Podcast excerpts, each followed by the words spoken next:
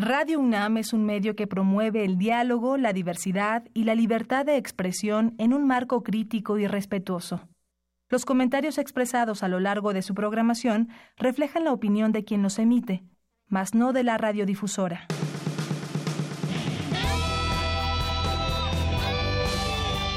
Prisma RU.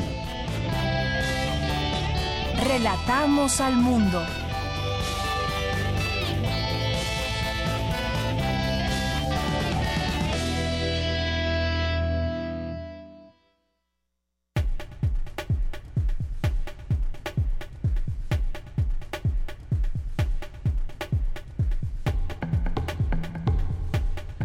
Muy buenas tardes. Gracias por acompañarnos a Prisma, aquí en Prisma RU a través de la frecuencia de Radio UNAM. Soy de Yanira Morán y me da mucho gusto invitarles a que se queden con nosotros durante las siguientes dos horas donde les vamos a presentar información de nuestra universidad, información también de México y del mundo. Muchas cosas que están sucediendo y vamos a hablar más adelante sobre esta medalla de honor Belisario Domínguez. Allá está mi compañero Jorge Díaz que nos tendrá la, la información, pero también platicaremos sobre el contexto internacional que está sucediendo en Honduras. Vamos a platicar con el expresidente de Honduras, Manuel Zelaya, porque además hay que recordar este golpe de Estado que hubo en el año 2009 y bueno, pues desde ese entonces vienen arrastrando problemas allá en Honduras. Hoy pues no se reconocen los resultados por parte de mucha gente, los resultados oficiales. Platicaremos sobre el tema. Y por supuesto también, ya que estamos en los temas internacionales, vamos a conversar sobre Estados Unidos, lo que pretende hacer Donald Trump, su presidente, de cambiar su embajada eh, de Israel allá en Jerusalén. Tendremos esta conversación también interesante, seguramente, con la maestra Esther Shabot Askenazi. Y también estaremos en el, hoy que es miércoles, invitamos a estudiantes que debaten sobre algún tema. Hoy platicaremos sobre eh, las crisis, eh, la crisis que hay en las universidades, en algunas de ellas, en algunos estados del país para ver eh, o tratar de entender cómo es que devienen estas crisis. Se ha hablado mucho del tema de las pensiones, de muchos, eh, de mucho presupuesto que se va por ahí y muchos eh, profesores que no están en activo, pero realmente hay algún trasfondo, cómo podemos entenderlo, cuál es el papel que está jugando la Secretaría de Educación Pública. De esto también tendremos oportunidad de platicar. Hoy es también día en que Dulce Wet nos invita, nos invita a escuchar música. Más adelante adelante nos hará esta invitación. Y hoy eh, Yabo Mora en su sección de literatura nos platicará sobre un libro de Joan Didion y también por ahí un documental que recientemente acaba de salir sobre esta escritora. Vamos a tener también, como todos los días, información nacional de cultura y más aquí en Prisma RU. Así que nos vamos a nuestro resumen informativo de hoy. Relatamos al mundo. Relatamos al mundo.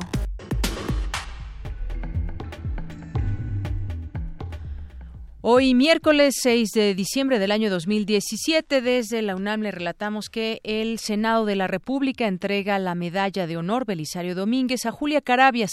Vamos con mi compañero Jorge Díaz, que nos tiene un avance de esta información. Efectivamente, de Yanira, en estos momentos inicia la sesión solemne aquí en el Senado de la República, donde se le otorgará la medalla Belisario Domínguez a la investigadora de la UNAM, Julia Carabias Lillo, integrante del Consejo Universitario en entre 1989 y 1993, militante de algunas organizaciones políticas, entre ellos el Partido Socialista Unificado de México, y actualmente es miembro del Sistema Nacional de Investigadoras.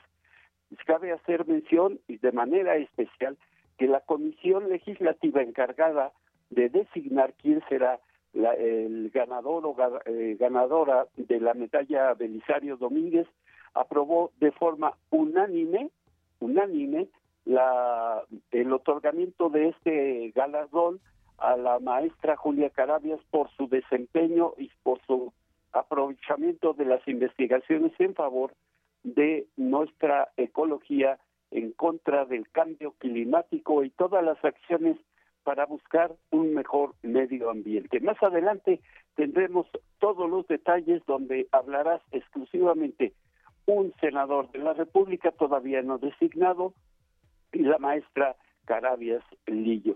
Es lo que tenemos por el momento, más adelante los escuchamos.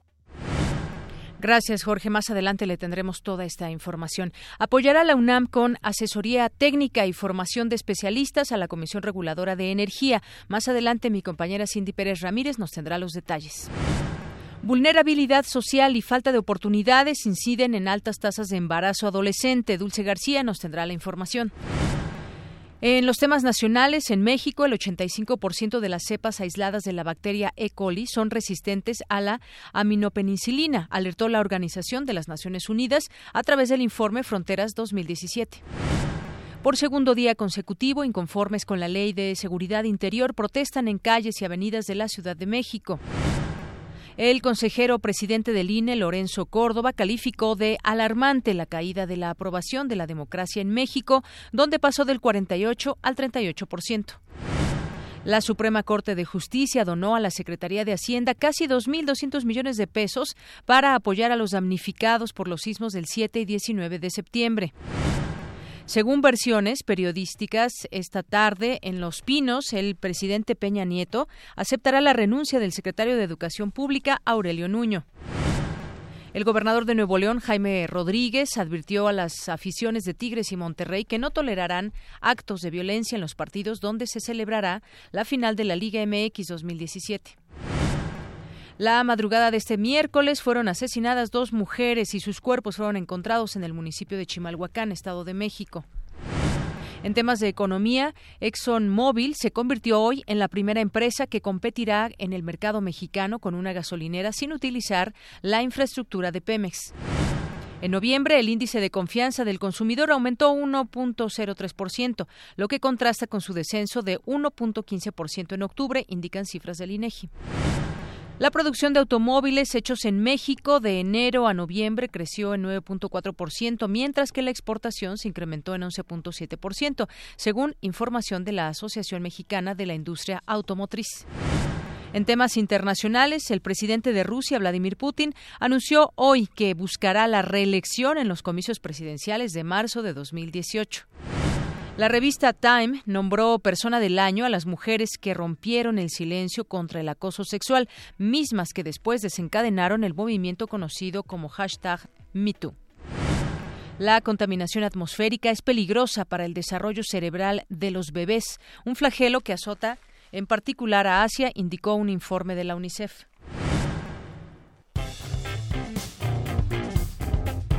Campus RU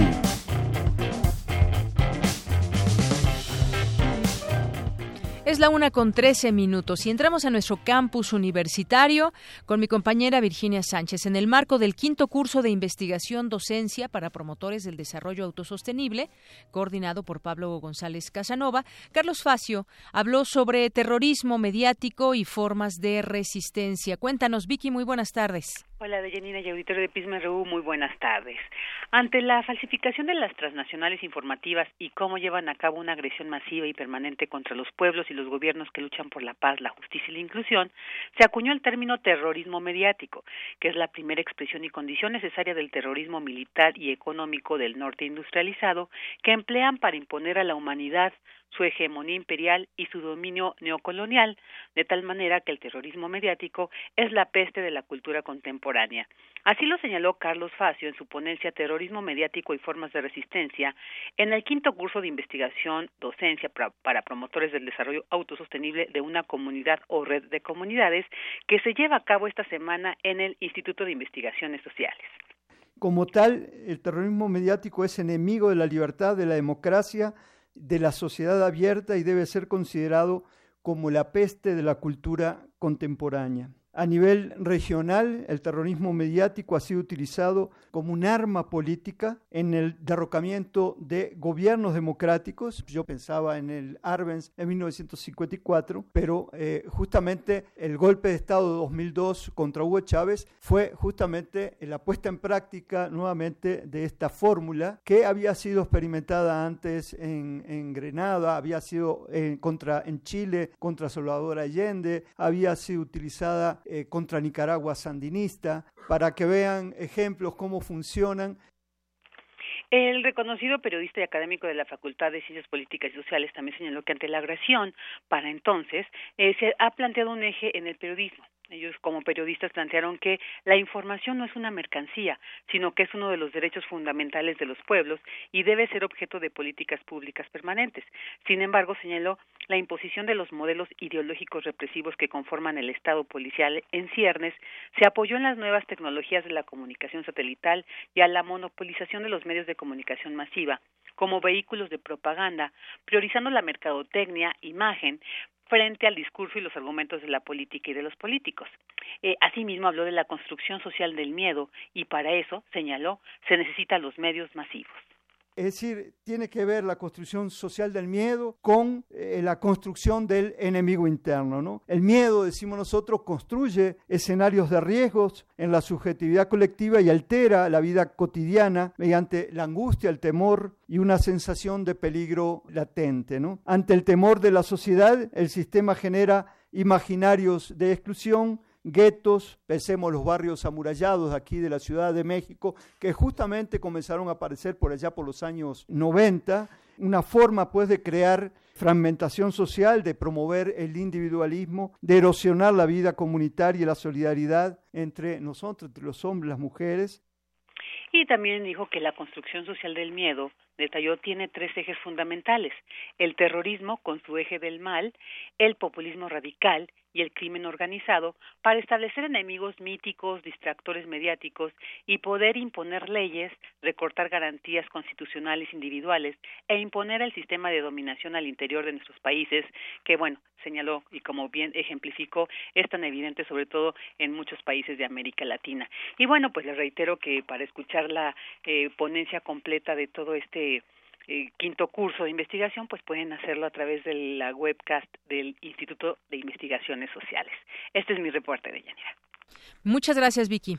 Buenas tardes. Muy buenas tardes. Ahí se siguen discutiendo estos temas interesantes, sobre todo lo que con lo que estamos viviendo hoy también con esta discusión o lo que hay con la Ley de Seguridad Interior.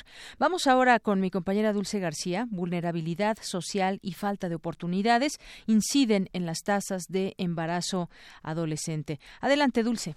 Deyanira, muy buenas tardes a ti y al auditorio de Prisma RU. En México, la vulnerabilidad social y la falta de oportunidades están relacionadas con las altas tasas de embarazos en adolescentes, que constituyen la segunda causa de deserción en educación media superior. Una de las razones de esta situación es que este sector de la población no tiene pleno conocimiento y ejercicio de sus derechos sexuales y reproductivos. La vulnerabilidad social es un concepto multidimensional que involucra los ámbitos socioeconómico, familiar y escolar, así como el entorno de inseguridad y violencia en el que se desenvuelven los jóvenes de estratos bajos.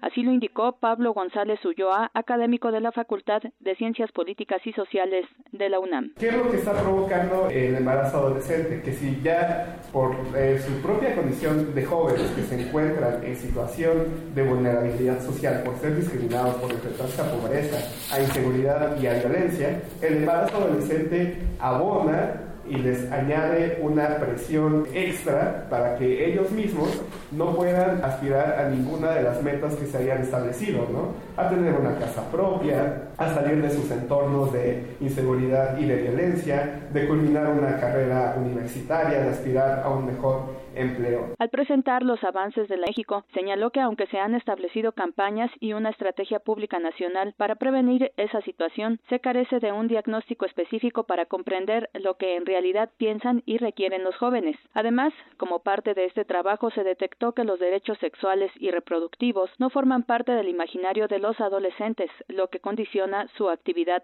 sexual. La mayoría de los jóvenes sí recurre a los padres en primera instancia para hablar de sexualidad, pero consideran que el primer acercamiento no fue fructífero porque no fue más allá del simple consejo de cuidarse lo que los obliga a recurrir a Internet en busca de información que suele ser inexacta. En el rango de 15 a 19 años de edad, 14% de los jóvenes dijo que no tiene acceso a anticonceptivos o manifestó temor a tomarlos, además de que la compra de estos por parte de las mujeres sigue siendo un tema tabú. De Yanira, auditorio de Prisma RU, los expertos señalaron que para prevenir los embarazos en adolescentes es necesario planear talleres en donde no solo se les hable de prohibiciones, sino del disfrute de su sexualidad, donde ésta sea parte del desarrollo humano y no un tema vedado. Además, se requiere una política integral que contribuya a mejorar las condiciones precarias en las que se desenvuelve gran parte de este segmento de la población. Es el reporte. Muy buenas tardes. Gracias, Dulce. Pues sí, mucho se ha dicho sobre el embarazo adolescente, sus causas, pero y no solamente es la no planeación o la propia eh, desinformación que puede reinar entre muchos jóvenes, sino también tiene que ver la vulnerabilidad social, la falta de oportunidades y sobre todo también que se sigan con todas las campañas de prevención y sobre todo de información. Gracias, Dulce. Vamos ahora con mi compañera Cindy Pérez Ramírez. Signa la UNAM y la Comisión Reguladora de Energía un convenio de colaboración para dar asesoría técnica y formación de profesionistas. Adelante. Deyanira, muy buenas tardes a ti y al auditorio de Prisma RU. Con el fin de formar y especializar a profesionistas, así como ofrecer asesoría técnica y académica relacionada con el sector energético, el rector de la UNAM, Enrique Graue Vigers, y el comisionado presidente de la Comisión Reguladora de Energía, Guillermo García Alcocer, signaron un convenio de colaboración. El titular de la Coordinación de Innovación y Desarrollo de la UNAM, Juan Manuel Romero Ortega, detalló que las áreas en las que pronto se iniciarán las colaboraciones son energías renovables y electricidad. La CRE y la UNAM decidieron suscribir un acuerdo de colaboración que cubre actividades relativas a la formación y especialización de recursos humanos, a la realización de investigaciones conjuntas, al aprovechamiento de desarrollos tecnológicos y académicos, el intercambio de información, así como a la asesoría técnica y académica y la elaboración de publicaciones relacionadas con el sector energético. Estamos seguros de que las fortalezas y el talento existentes en ambas instituciones generarán sinergias de gran valor para la sociedad mexicana. Concluyo con un reconocimiento a quienes hicieron posible la suscripción de este convenio y la celebración de esta ceremonia. Por su parte, el comisionado presidente de la Comisión Reguladora de Energía, por su parte, el comisionado presidente de la Comisión Reguladora de Energía, Guillermo García Alcocer, señaló que para este órgano regulador en materia energética es importante impulsar la generación de energías limpias, poner en marcha laboratorios para verificar, por ejemplo, la calidad de gasolina y proteger los intereses de los consumidores y usuarios. Asimismo, expuso que la comisión tiene amplias bases de datos que pudieran ser fuente de información para alumnos que elaboran sus tesis y para los propios investigadores. Hasta aquí mi reporte. Muy buenas tardes. Gracias, Cindy. Buenas tardes. Prisma RU. Relatamos al mundo. Tu opinión es muy importante. Escríbenos al correo electrónico prisma.radiounam@gmail.com.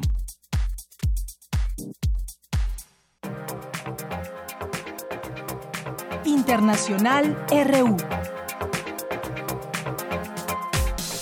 Una de la tarde con 21 minutos. Vamos ahora a los temas internacionales. Vamos a arrancar con las noticias en breve con mi compañera Ruth Salazar.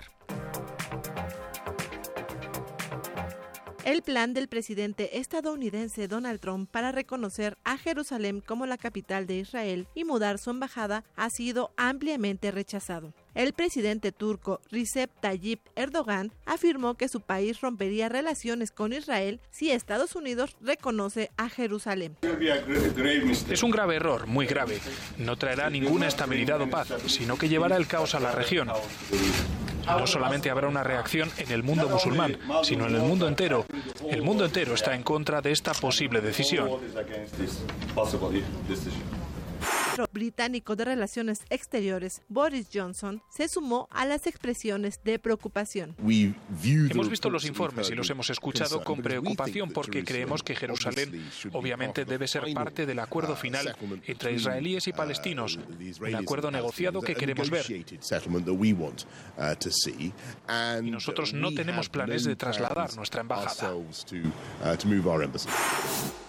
En tanto, el Papa Francisco afirmó que Jerusalén es una ciudad única, sagrada para los hebreos, cristianos y musulmanes. Por ello pidió respeto. No puedo esconder mi profunda preocupación sobre la situación de los últimos días y mientras tanto hago un llamamiento urgente a todo el mundo para que respete el statu quo de la ciudad y rezo para que la sabiduría y la prudencia prevalezcan para evitar añadir nueva tensión en un mundo ya de por sí convulso.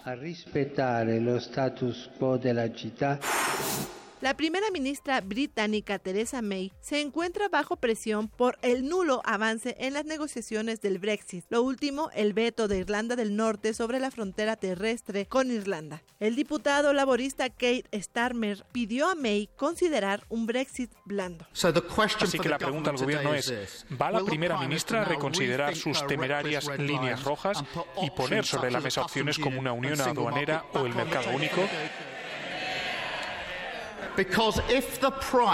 Porque si el precio de la táctica de la primera ministra es que se rompa el país y reabrir las heridas de Irlanda del Norte, entonces es un precio demasiado alto.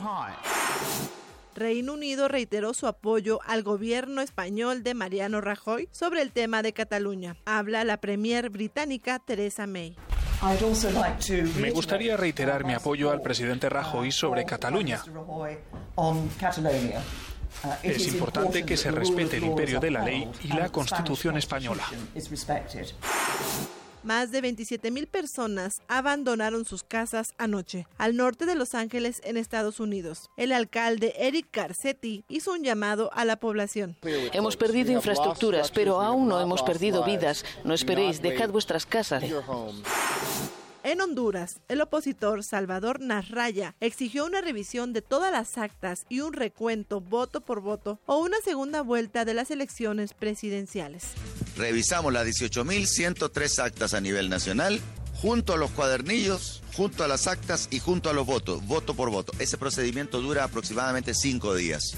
Yo creo que sería lo mejor y nosotros podríamos convocar a la gente con el compromiso de él de quitar el estado de sitio para que volvamos a la normalidad.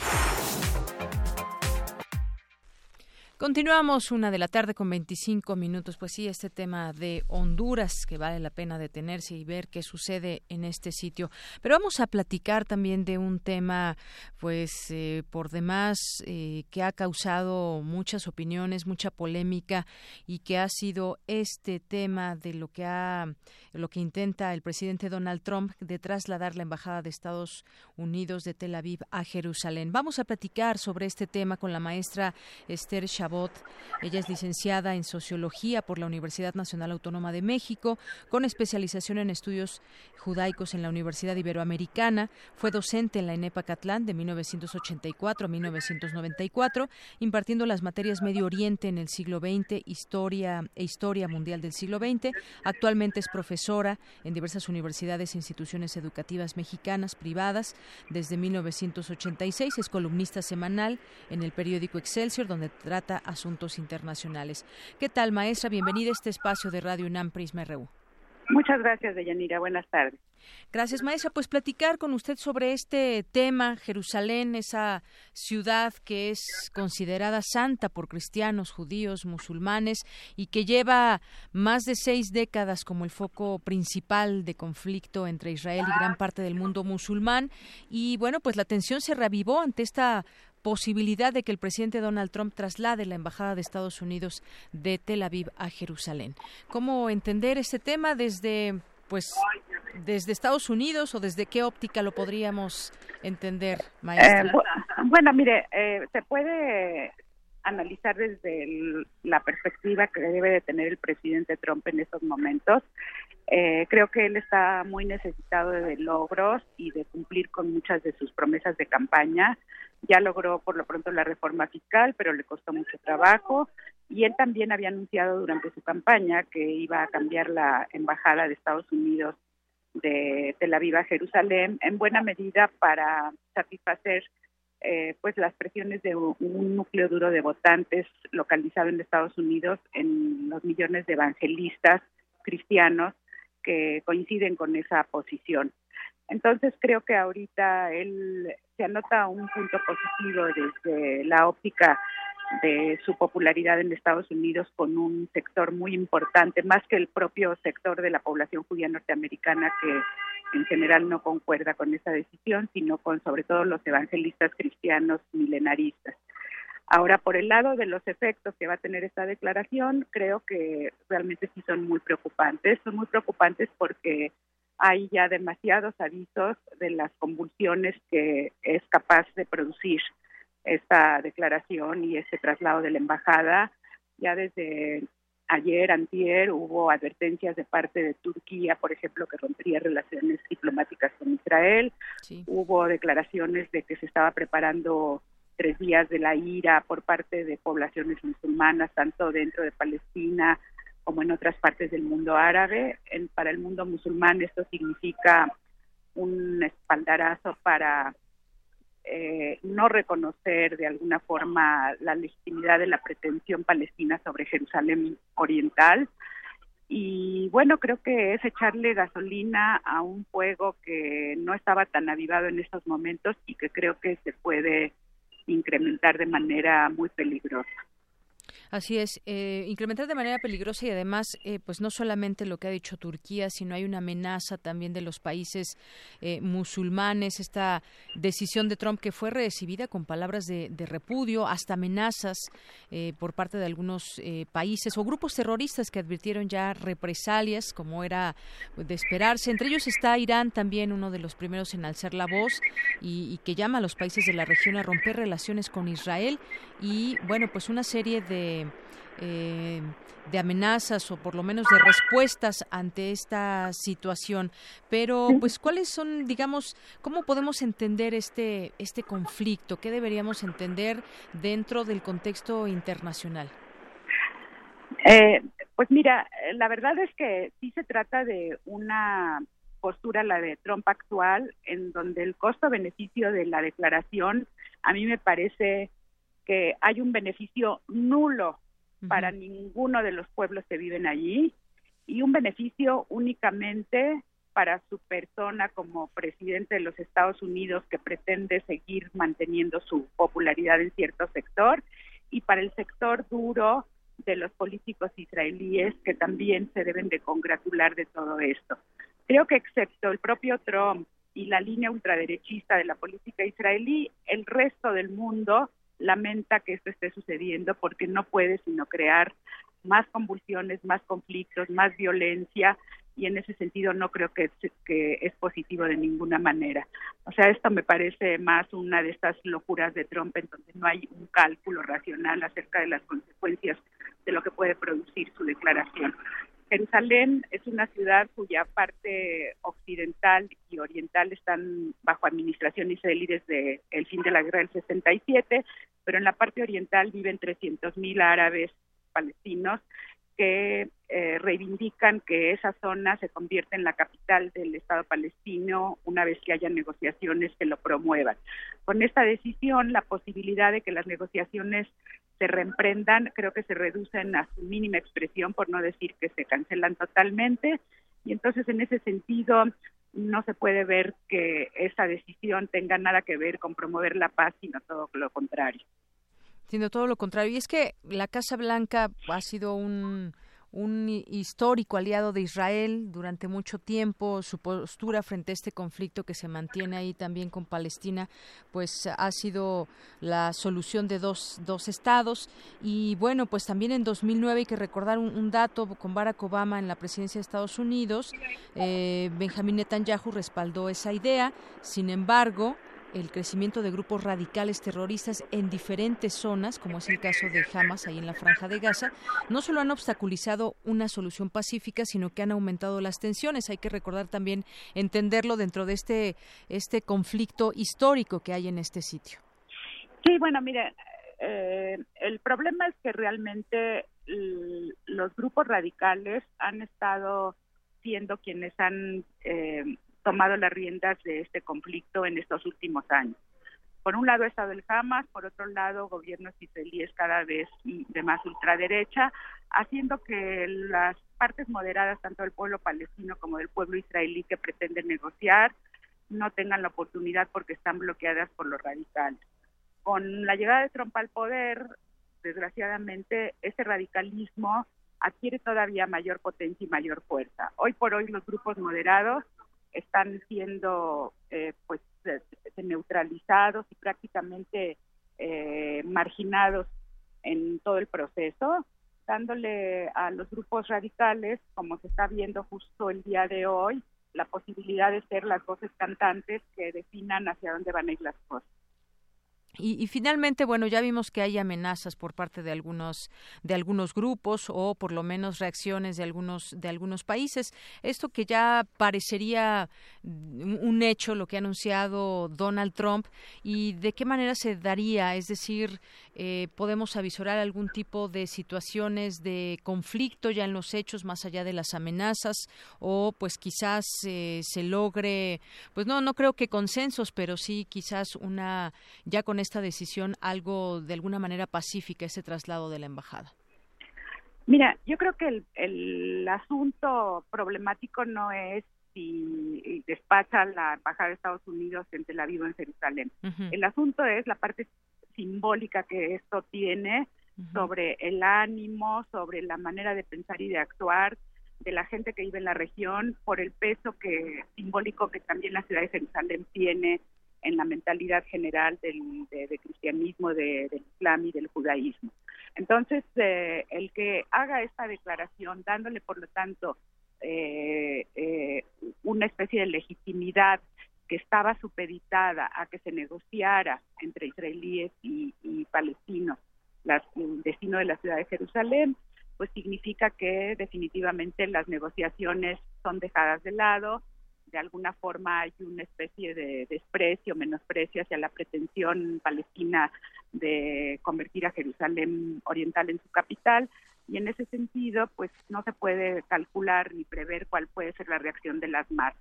O sea, puede eh, incrementarse la, actividad terrorista, puede haber eh, inicio de una tercera intifada palestina en contra de Israel, puede haber eh, insurrecciones este, y manifestaciones populares que deriven en violencia en capitales árabes y musulmanas. O sea, realmente no sé hasta dónde pueda llegar el alcance de esto. Yo espero que sea el menor posible, pero creo que hay bastantes datos como para pensar que las cosas se pueden poner graves. Así es, incluso pues varios medios titulan esta decisión histórica que mantiene en vilo a Medio Oriente. Así que pues vamos a ver en lo subsecuente qué reacciones puede haber en este sentido. Maestra, ¿algo más que quiera agregar al respecto del tema? No, pues creo que es todo. Todavía no se puede saber cuáles serán las reacciones y pues habrá que ir viendo y también habrá que seguir lamentando que las cosas se estén torciendo tanto en un escenario y en una región de por sí tan complicada. Así es, una región muy complicada. Pues, maestra Esther Chabot, muchas gracias por esa participación aquí en Prisma RU de Radio UNAM. Por nada, hasta luego. Muy buenas tardes. Buenas tardes. Gracias a la maestra Esther Chabot Askenazi, que es eh, socióloga y bueno, pues tiene estudios también en estos temas eh, judaicos en la Universidad Iberoamericana y es profesora en varias escuelas. Bueno, continuando con los temas internacionales, ¿qué está pasando allá en Honduras? Hay incertidumbre, hay caos. El pasado 26 de noviembre los hondureños salieron a votar para elegir a su próximo presidente, pero 10 horas después del cierre de urnas, en la madrugada del lunes y con el 57% de las mesas escrutadas, el Tribunal Superior Electoral dio a conocer el primer resultado parcial. Eh, Salvador Nasralla iba ganando con una ventaja de cinco puntos porcentuales y el lunes en la mañana de ese día no tuvo empacho en declararse vencedor, aunque aún Hoy no existe un informe oficial que respalde su victoria. Lo mismo ocurrió con su principal rival, el presidente Juan Orlando Hernández. ¿Qué está sucediendo allá en Honduras? Pues ni más ni menos vamos a platicar con Manuel Zelaya eh, Rosales, expresidente de Honduras. Expresidente, muy buenas tardes. Bienvenido a este espacio de Radio UNAM. Radio UNAM de México, un saludo desde Honduras, territorio centroamericano, del cual tenemos una excelente relación y trato con, con todos los mexicanos y con su historia. Es un placer poder darles información Muchas gracias. Nosotros, gente está en las calles, hay más de un millón y medio de personas, eh, de, los de los tres millones de personas que votaron, están en las calles, reclamando que respeten su voto, respeten la decisión de la urnas. Sin embargo, hay una manipulación muy grande. Estados Unidos está guardando silencio sobre el fraude, sobre el estado de sitio, declararon un estado de sitio para poder contar los votos, dicen, en estado de represión, suspendieron las garantías constitucionales, han habido más de 12 muertos, han habido bastante violencia por el estado eh, de sitio que, que se ha desarrollado precisamente por una trampa de los que están gobernando. Ellos mandaron a asaltar el comercio para después declarar el estado de sitio y reprimir a la oposición que está protestando. Fue un truco que ellos hicieron. La verdad, en materia electoral nosotros estamos pidiendo solamente dos cosas. Primero, un conteo de las de las urnas. Ellos quieren un conteo de las actas, nosotros queremos un conteo de las urnas. Y el conteo de las urnas nos lleva, por tanto, a ratificar el triunfo que se había dado con el 71% de las actas a favor de Salvador Narrala y de la Alianza. Se ganó las elecciones, pero ellos en tres días votaron el sistema. Una vez estuvo cinco horas parado todo el sistema. Después dejaron de difundir por bastante tiempo también las eh, la entrada de las actas y después apareció ganando el que estaba perdiendo. Sí. Ganando por, creo que por medio punto. Acusan de fraude entonces en estas elecciones. Mire, el fraude nosotros lo, lo habíamos superado en las urnas, porque el fraude se da en las urnas. Se superó el fraude en las urnas, pero ahora nos hicieron el fraude en el sistema. Y, estamos por eso protestando en las calles y estamos llamando al pueblo a que se manifieste en las calles a una movilización total. Vamos a una movilización total del pueblo en las calles para reclamar lo que se ganó en las urnas lo defenderemos en las calles. Expresidente Manuel Zelaya, no podemos eh, pues eh, dejar de lado en este contexto de Honduras lo que sucedió en 2009, donde usted fue arrestado, expulsado del país por fuerzas militares, quienes seguían la orden pronunciada por los opositores que controlaban la Corte Suprema. Hay que recordarlo, este año se cumplieron ocho años de, de aquella eh, situación de ese golpe de Estado que fue promovido hasta donde se sabe, se sabe por un grupo de la oligarquía de ese país, rechazado además por la comunidad internacional, y eso pues no podemos dejarlo atrás ahora para entender también lo que está sucediendo allá en Honduras. ¿Qué significa uno y otro candidato en su país? Si nos puede poner un poco también al tanto de este, de este asunto. Sí, mire, con todo gusto. Hace ocho años yo propuse una consulta popular para hacer una nueva constitución porque en Honduras hay demasiada pobreza, demasiada corrupción, demasiada violencia. Mi gobierno tenía los mejores indicadores económicos, sociales de la historia y de transparencia. Una madrugada asaltaron mi casa sin ninguna orden judicial, sin juicio, y argumentaron de que yo me estaba queriendo reelegir. Era totalmente falso, pero yo no tenía ninguna posibilidad de reelegirme porque la constitución prohíbe la reelección. Se pronunciaron las iglesias en mi contra, los militares en mi contra, la sociedad civil en mi contra, las organizaciones mediáticas grandes en mi contra. Y ejecutaron lo que ustedes conocen como un golpe de Estado. Sí. Ahora, ¿qué pasó? El presidente actual no hizo ninguna consulta cambió la constitución ilegalmente, una prohibición. Una constitución tiene dos tipos de artículos que se pueden cambiar y otros artículos que solo el soberano puede modificarlos. Este cambió los, artículos que no se podían cambiar. Se está religiendo y ahora extrañese usted. La Embajada de Estados Unidos en silencio.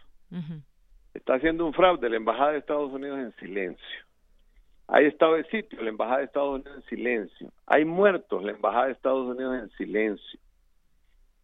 Se, se violó la Constitución, Estados Unidos en silencio. Las iglesias en silencio, los organismos eh, que manejan las grandes corporaciones mediáticas no dicen absolutamente nada. Entonces yo entiendo la razón, pues, específicamente. Estados Unidos no quiere pronunciarse contra el fraude ni contra el dictador que ellos han instalado aquí. Si esto estuviera sucediendo en Venezuela, estuvieran los marines invadiendo Honduras.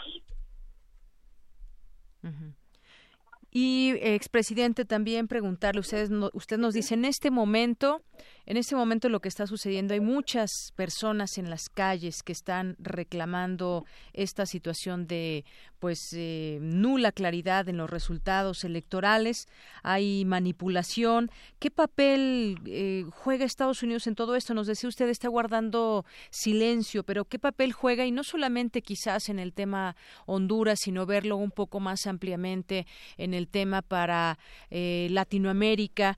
¿Cuál es el papel que ve usted que está jugando Estados Unidos? Es un papel cómplice a sus intereses, pues ellos manejan las transnacionales, manejan bases militares aquí, tratados militares y tratados migratorios.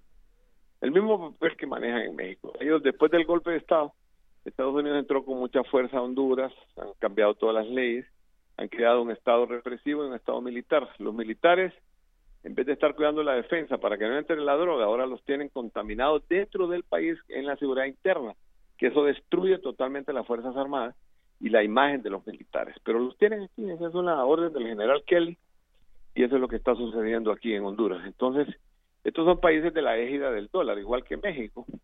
Tienen control mediático, control político, control económico y control de los medios internacionales. Ese es el papel que ellos juegan aquí. Aquí Lógicamente, si ellos quisieran transparencia, inmediatamente se abren las urnas para que haya transparencia. Si quisieran democracia, inmediatamente se respeta la voluntad popular, pero eh, ellos hablan de ese lenguaje, pero cuando se refieren a Cuba o se refieren a Venezuela, cuando se refieren a Honduras, guarda silencio cómplice los Estados Unidos.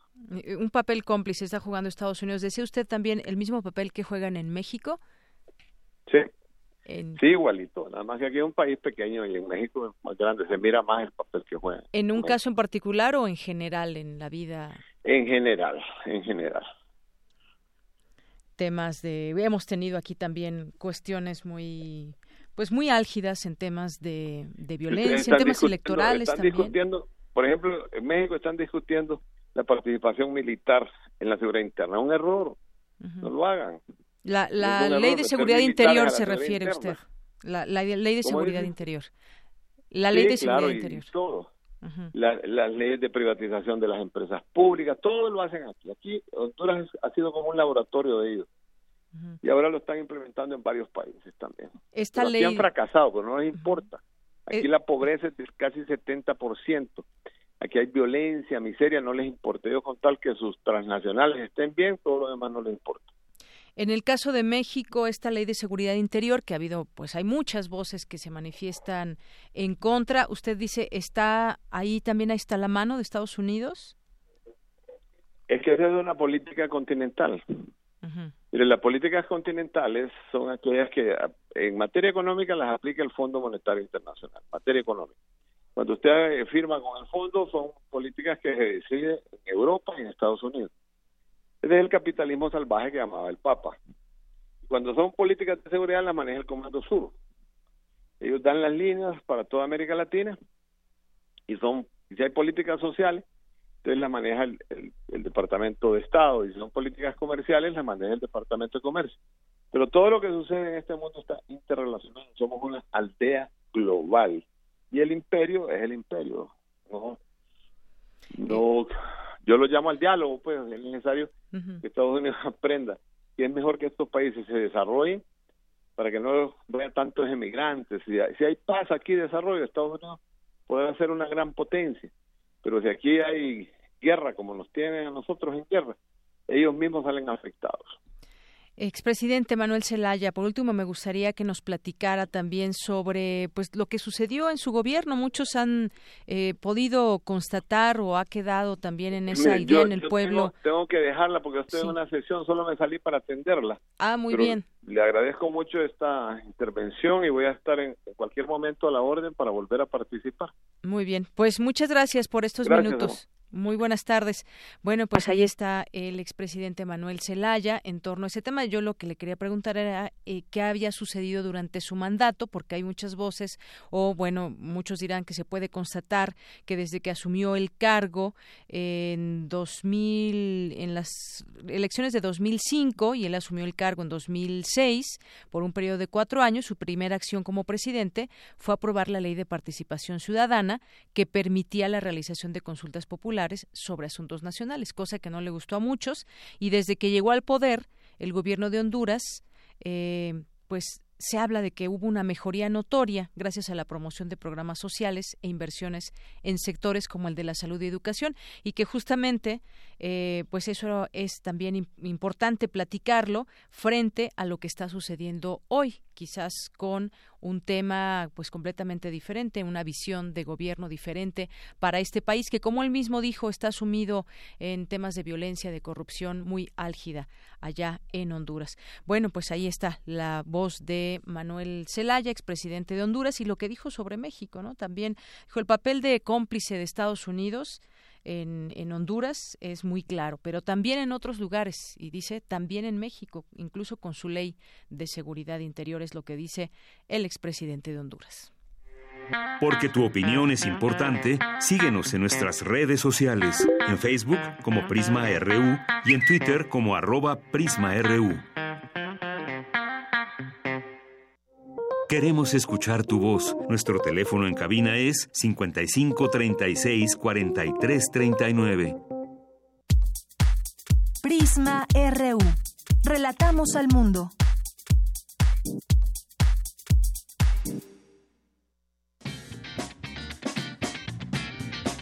Hoy en la UNAM, ¿qué hacer y a dónde ir?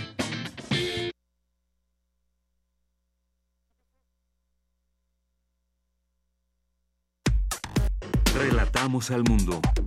Relatamos al mundo.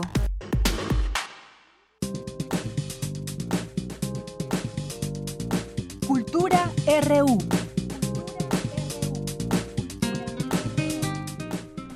Y bueno, ya estamos en Cultura. ¿Qué tal, Tamara Quiroz? ¿Cómo estás? Muy buenas tardes. Deyanira, muy buenas tardes. ¿Cómo estás? Muy bien, gracias. Me da mucho gusto estar contigo y también con el auditorio que nos acompaña a través de Radio UNAM. Estoy muy contenta porque hoy hablaremos de uno de los 26 museos que forman parte de la UNAM, un museo que seguramente muchos de los que nos acompañan esta tarde conocen, Universum, el Museo de las Ciencias, el cual es pionero en su tipo en Latinoamérica. Este año Universum celebra su aniversario número 25. Por eso esta tarde invitamos a Daniel Barreto Oble, él es biólogo y subdirector de Universum, Museo de las Ciencias de la UNAM. Daniel Barreto, muchas gracias por acompañarnos. Hola, un gusto, este, muy buena tarde y a todo su auditorio. Muchas gracias. Oye, 25 años contribuyendo en la formación de una cultura científica. ¿Cómo van a celebrar este cuarto de siglo? Eh, pues sí, ya 25 años de, esta, de esta eh, pues noble labor de estar divulgando ciencia y tecnología. Y bueno, pues tenemos una serie de actividades programadas en donde pues eh, eh, queremos que todo el público eh, nos acompañe a celebrar estos primeros 25 años. De tal manera que arrancamos el, el día de mañana con una serie de actividades en el teatro principal. vamos a tener una charla muy interesante con dos de los fundadores de este maravilloso proyecto llamado Universum, el doctor José Sarucán Kermes y el doctor Jorge Flores Valdés, que fue titular de, divulgación de la ciencia, eh, y estarán pues platicando con eh, el titular actual de divulgación de la ciencia, el doctor César Domínguez, y el eh, coordinador de la investigación científica, el doctor William Lee Alarrín, en una plática muy amena, muy interesante sobre pues un poco el histórico de lo que ha sido este museo y las perspectivas y hacia dónde vamos transitando en este siglo XXI. posterior a eso, bueno, pues vamos a tener una ceremonia bien interesante con la Secretaría de Comunicaciones, perdón, con el sistema de transporte colectivo, el metro.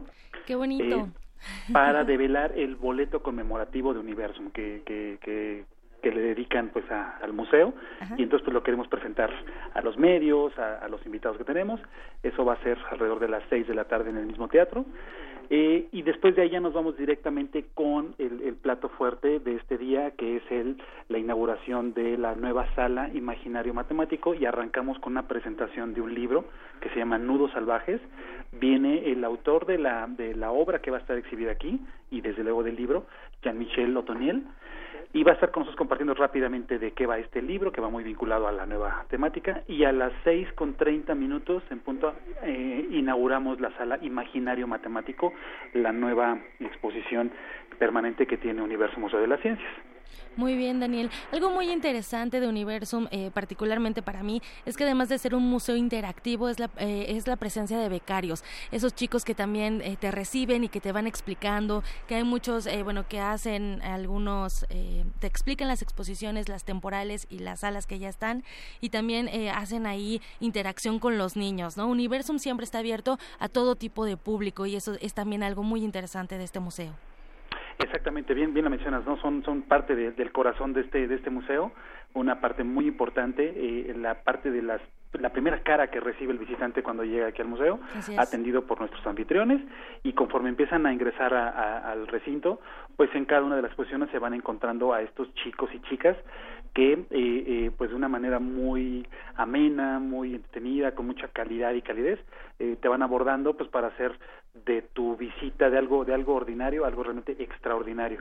Entonces, este los chicos pues eh, se suman a este proyecto a lo largo de 25 años pues el museo ha sido considerado como pionero y punta de lanza en la formación de este tipo de, de figuras no de guías de museo de anfitriones y, lo que es la actualmente la mediación. Entonces, eh, es un, programa muy interesante que tenemos aquí en el museo y que estamos pues eh, trabajando para fortalecerlo aún más. Claro, Daniel, y que además, bueno, para el auditorio inician desde mañana esta celebración con esta serie de actividades que ya nos compartiste a partir de las 5.30 de la tarde. Y bueno, también aprovechamos, ¿no? Para, para que vayan en estas vacaciones, en este mes, a la exposición más reciente que es Un Mundo Dentro de Ti y que nos, nos invita a viajar a través del cuerpo humano para conocer esas zonas donde las bacterias juegan un papel muy importante, que a veces no nos detenemos a pensar que somos todo un microbioma. Exacto, somos eh, eh, eh, todo un ecosistema ahí andando, dos kilogramos aproximadamente de bacterias y microorganismos andamos cargando todos los días. Y, sí, vale la pena que vengan en vacaciones, además vamos a estar de promoción, vamos a estar junto con nuestro museo hermano, el Museo de la Luz, tenemos una, una promoción del 2 por 1 este, durante el periodo vacacional para que aprovechen y vengan a, con nosotros. Y compartirte también rápidamente que el, el 12 de diciembre, que es el mero día del cumpleaños, Así es. Eh, que es un martes, queremos invitar también a todo el auditorio este, a que nos acompañen. Vamos a arrancar desde las once y media de la mañana, posiblemente con los festejos, este, y vamos a tener eh, la ceremonia por el, el decimonoveno aniversario de la revista Como Ves, en el Teatro Universum. Después nos vamos al vestíbulo para escuchar un concierto que se llama La Suite de las Ciencias, un concierto que se dedicó eh, específicamente para Universum y las salas con las que originalmente arrancó, cada, cada una de las salas tiene un movimiento dentro de esta suite, entonces se va a volver a interpretar después de 25 años por la Orquesta Juvenil Universitaria Eduardo Mata y a las 2 de la tarde están completamente invitados todos para que partamos el pastel y con un par de sorpresitas más que tenemos por ahí. Entonces, este, pues la invitación completamente abierta para que vengan a celebrar con nosotros. Qué maravilloso, Daniel Barreto Oble. Muchísimas gracias por platicar con nosotros. Eh, y bueno, y desde aquí, desde los micrófonos de Radio Nama, aprovechamos la, la ocasión para felicitar a todos aquellos que han hecho y que hacen posible este 25 aniversario de Universum. Muchísimas gracias también a ustedes porque los consideramos a los medios como nuestros aliados estratégicos para difundir también parte de esta, de esta noble labor. Claro que sí. Daniel, muchísimas gracias. Eh, felicidades. Nos vemos entonces por allá mañana y por qué no el 12 porque yo no me pierdo ese pastel. Perfecto. Por acá nos vemos. Un abrazo. Igualmente. De Yanira, por hoy me despido. Eh, les deseo una excelente tarde. Hablamos con Daniel Barreto Oble, subdirector de Museo, del Museo Universum, Museo de las Ciencias de la UNAM. Así es, muchas gracias y que pues siga la invitación ahí también abierta todos los días de, del año que puedan visitar este hermoso museo abierto para todos, para los niños, familias, de todo. Van a encontrar datos muy interesantes y muy entretenidos en sus distintas salas. Así es, un museo también muy accesible, o sea, se puede llegar desde el metro, tomas el Pumabús, te bajas ahí en Universum. Desde el Metrobús tomas el Metrobús y te bajas en el Centro Cultural Universitario, caminas unos cuantos metros y llegas a Universum.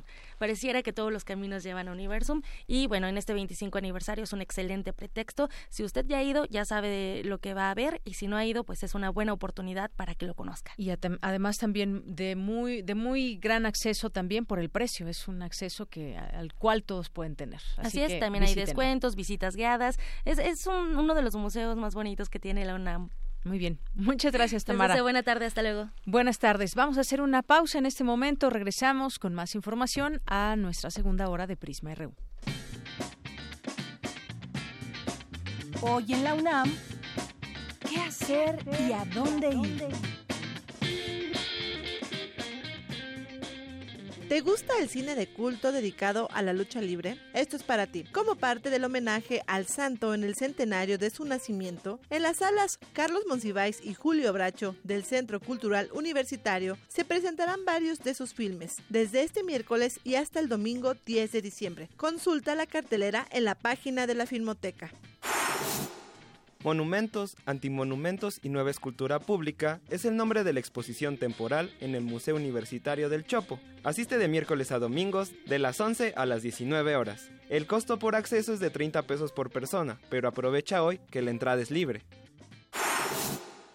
En Prisma RU, como sabes, nos encanta el teatro. Este miércoles te recomendamos asistir al Teatro Santa Catarina a las 20 horas, ahí en el centro de Coyoacán. La compañía teatral Agora presenta ¿Qué hacer con tus macetas rotas? La entrada es de 30 pesos por persona.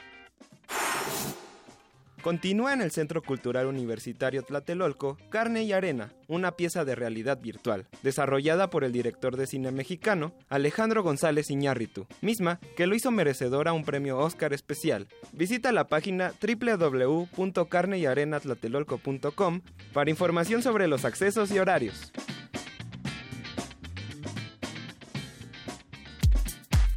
Prisma RU. Relatamos al mundo.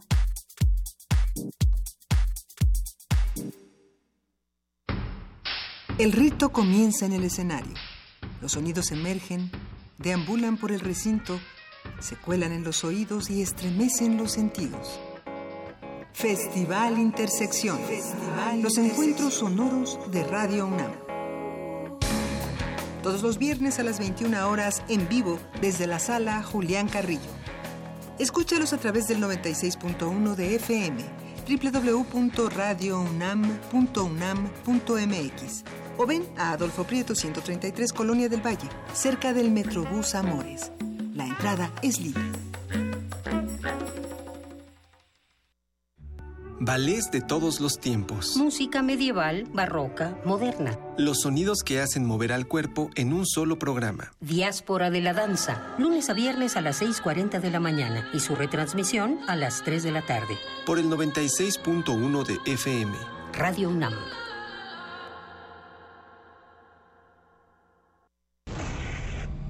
¿Recuerdas que a partir de una nota del 23 de agosto estuvieron ataque y ataque a la dirigencia del PAN y a su presidente Ricardo Anaya? El asunto se llevó ante un juez federal y ¿qué crees? Ricardo Anaya, presidente del PAN, celebró hoy que un juez le dio la razón. Un juez federal concedió al presidente del PAN, a Ricardo Anaya, el derecho de réplica. Resultó que los ataques no eran verdad. ¿Y sabes por qué tantos ataques? Porque vamos arriba en las encuestas. Vamos a lograr el cambio. Sí se puede. Ya verás. PAN. El Museo de Arte Moderno abre sus puertas a la exposición La parte más bella, integrada por 115 imágenes en blanco y negro, cuya temática central es la exaltación de los cuerpos femenino y masculino. Las imágenes están trabajadas en fotograbados, fotocollage, fotoensayos y fotomontajes de 64 artistas de Europa, Estados Unidos, Japón y México. Los contextos de las representaciones del cuerpo van de la calle a las escenas intimistas. La exposición La parte más bella se puede visitar en el Museo de Arte Moderno, Chapultepec, Ciudad de México. Flash informativo, porque usted lo pidió. Primer movimiento, se asoma la pantalla. Luisa Iglesias, Juana Inés de Esa, Miguel Ángel Quemain y todo el equipo no prometen estar peinados, pero sí bien dispuestos. A nuestra programación habitual de 7 a 10 de la mañana por radio, se suma la señal de TV UNAM de 8 a 10. Primer movimiento. Despeinado, pero haciendo comunidad.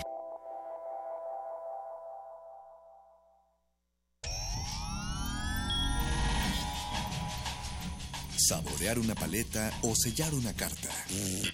Para ser gracioso o ser grosero. Para ser amoroso o para ser muy amoroso. Para reír y para hablar. Las posibilidades de la lengua son infinitas. Muerde lenguas, letras, libros y galletas. Lunes y miércoles, 20 horas, por el 96.1 de FM, Radio UNAM. Relatamos al mundo. Relatamos al mundo. Mañana en la UNAM, ¿qué hacer y a dónde ir? Este jueves y viernes en la Facultad de Psicología se llevará a cabo el sexto coloquio Métodos de Observación en Psicobiología a las 10 horas en el auditorio Dr. Luis Lara Tapia. Como parte de la tercera sesión del Seminario de Investigación sobre Sociedad de Conocimiento y Diversidad Cultural, mañana jueves se realizará la conferencia Los fines del conocimiento, la diversidad cultural en la Constitución de la Ciudad de México. Acude a la Escuela Nacional de Antropología e Historia a las 16 horas en la sala José Gaos. Ante la coyuntura actual, quizás te interese acudir a la conferencia que lleva por nombre Justicia Transicional en Colombia, con el doctor Manuel Becerra Ramírez. Este jueves a las 9 horas en el aula centenario del Instituto de Investigaciones Jurídicas. A la Dirección General de Divulgación de la Ciencia le encantaría que asistieras a la proyección de la cinta Semillas del Tiempo de la directora Sandy MacLeod este 7 de diciembre a las 14 horas en el Museo de la Luz. Lo mejor es que la entrada es libre. Continuamos en esta segunda hora de Prisma RU. Gracias por estar con nosotros, continuar en esta sintonía a través del 96.1 de FM y en www.radio.unam.mx. Eh, muchas gracias a quienes se comunican a través de nuestras redes sociales, como Iván, que nos dice muy bien que abrieron los micrófonos para difundir algo de la realidad de Latinoamérica y México. Eh, Rana Burro Blanco nos dice, duele aceptar que lo que dijo Celaya sobre México es la realidad, no Prisma RU. Muchas gracias por tu comentario. Bueno, pues yo creo que hay una realidad que prevalece en muchos países y que es una realidad que duele, independientemente de las posturas políticas o no. Muchas gracias por tu comentario. Alma, y Radio también Alma, muchas gracias, a Pedro Antonio Ávila, Marco Antonio Solís Peñalosa, Javier Contreras, Guillermo, muchas gracias. Y hace unos momentos le decíamos, y allá se encuentra mi compañero Jorge Díaz, que en unos momentos nos tendrá la información, pero ya está hablando la maestra Julia Carabias, que ha recibido la medalla Belisario Domínguez. Vamos a escuchar lo que dice ahí en el Senado que tiene en la construcción del país justo, equitativo, con bienestar social principios por los que Belisario Domínguez ejemplar y heroicamente entregó su vida en 1913. Hace 40 años me integré como profesora de carrera de la Facultad de Ciencias de la UNAM, en donde he permanecido toda mi vida, excepto por un periodo de siete años en los que serví a mi país desde el gobierno, aunque sin interrumpir mi labor docente. En aquel entonces, la conservación de la naturaleza y del medio ambiente en general no solo eran temas aparentes y ausentes, sino que incluso eran vistos con menosprecio por no formar parte de las ciencias duras y exactas, donde la academia, estábamos hablando desde allí del ecodesarrollo, todavía no se había acuñado el concepto de desarrollo sustentable, no había surgido todavía las organizaciones ambientales mexicanas y la incipiente política ambiental se limitaba al ámbito de la salud humana. Sin embargo, ya había evidencias científicas sobre el deterioro que estaba provocando el crecimiento económico sin criterios ambientales. Bajo la errónea visión del cuerno de la abundancia. Bien, pues ahí parte de las palabras que en este momento está pronunciando ahí en el Senado luego de recibir ya la medalla de honor Belisario Domínguez a Julia Carabias Lilo, bióloga mexicana por la UNAM y que fue también integrante del Consejo Universitario y bueno, pues ahí parte de, de su trayectoria también que ella misma está platicando, cargos diferentes que tuvo también en el gobierno mexicano. Pues vamos a continuar ahora con nuestra mesa de los miércoles.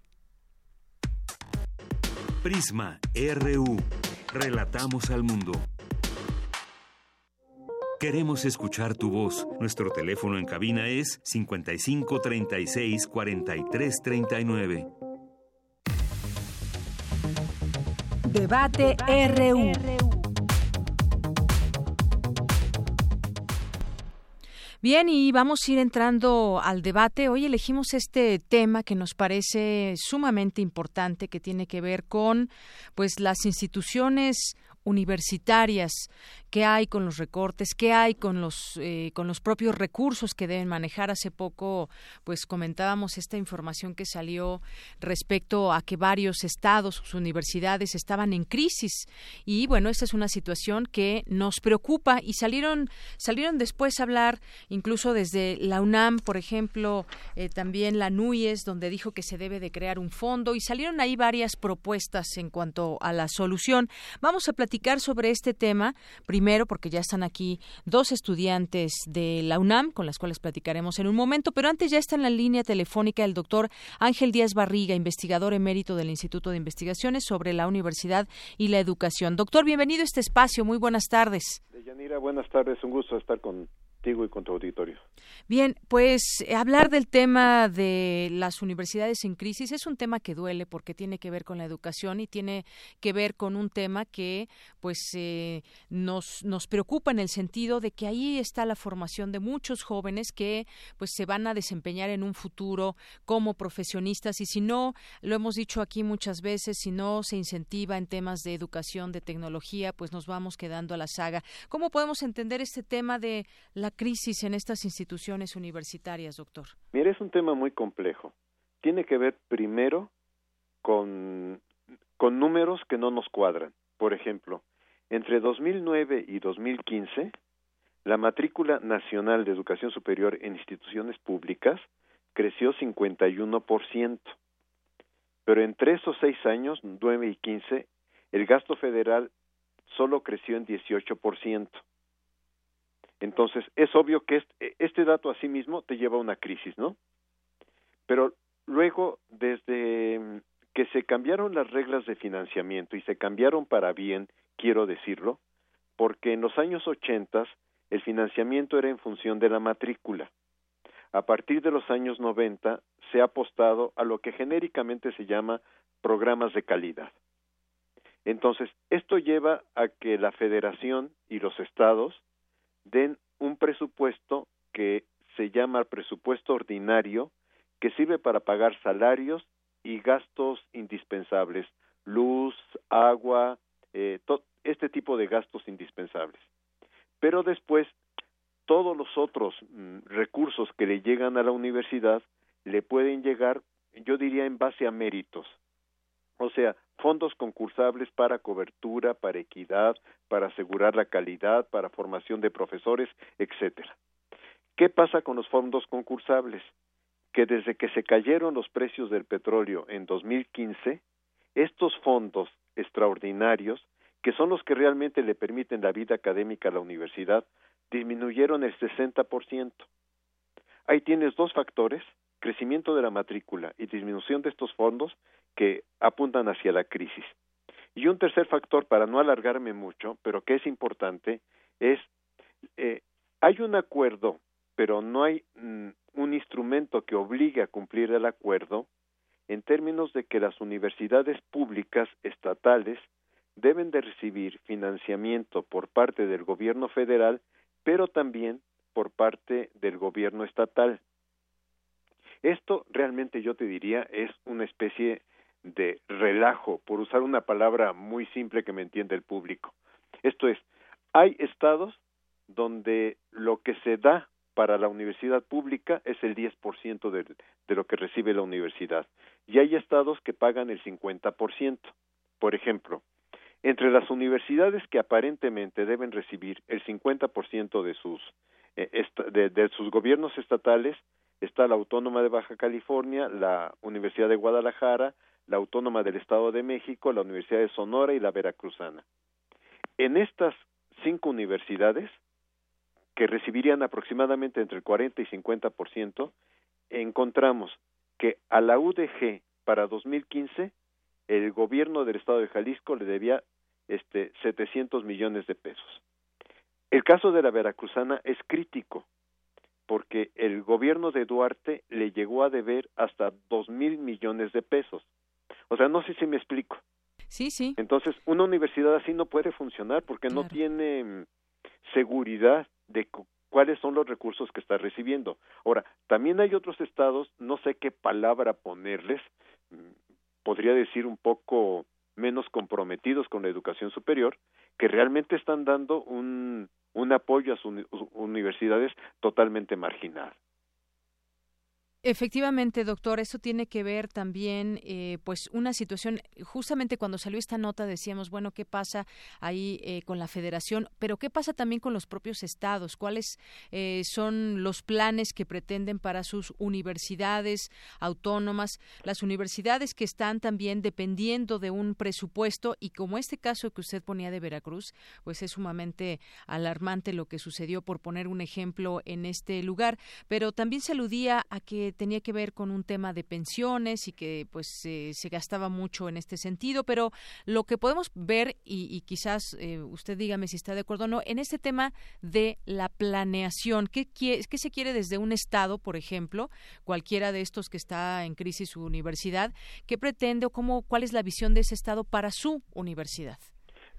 Lo que pasa es que la pregunta que nos tendríamos que hacer es si la sociedad mexicana y el Estado mexicano desean que haya más personas en educación superior. Te doy un dato que es, que es dramático, pero que yo pienso que es importante que la sociedad conozca. Solamente el 16%, 16% de las personas que estamos entre 25 y 64 años tiene estudios universitarios.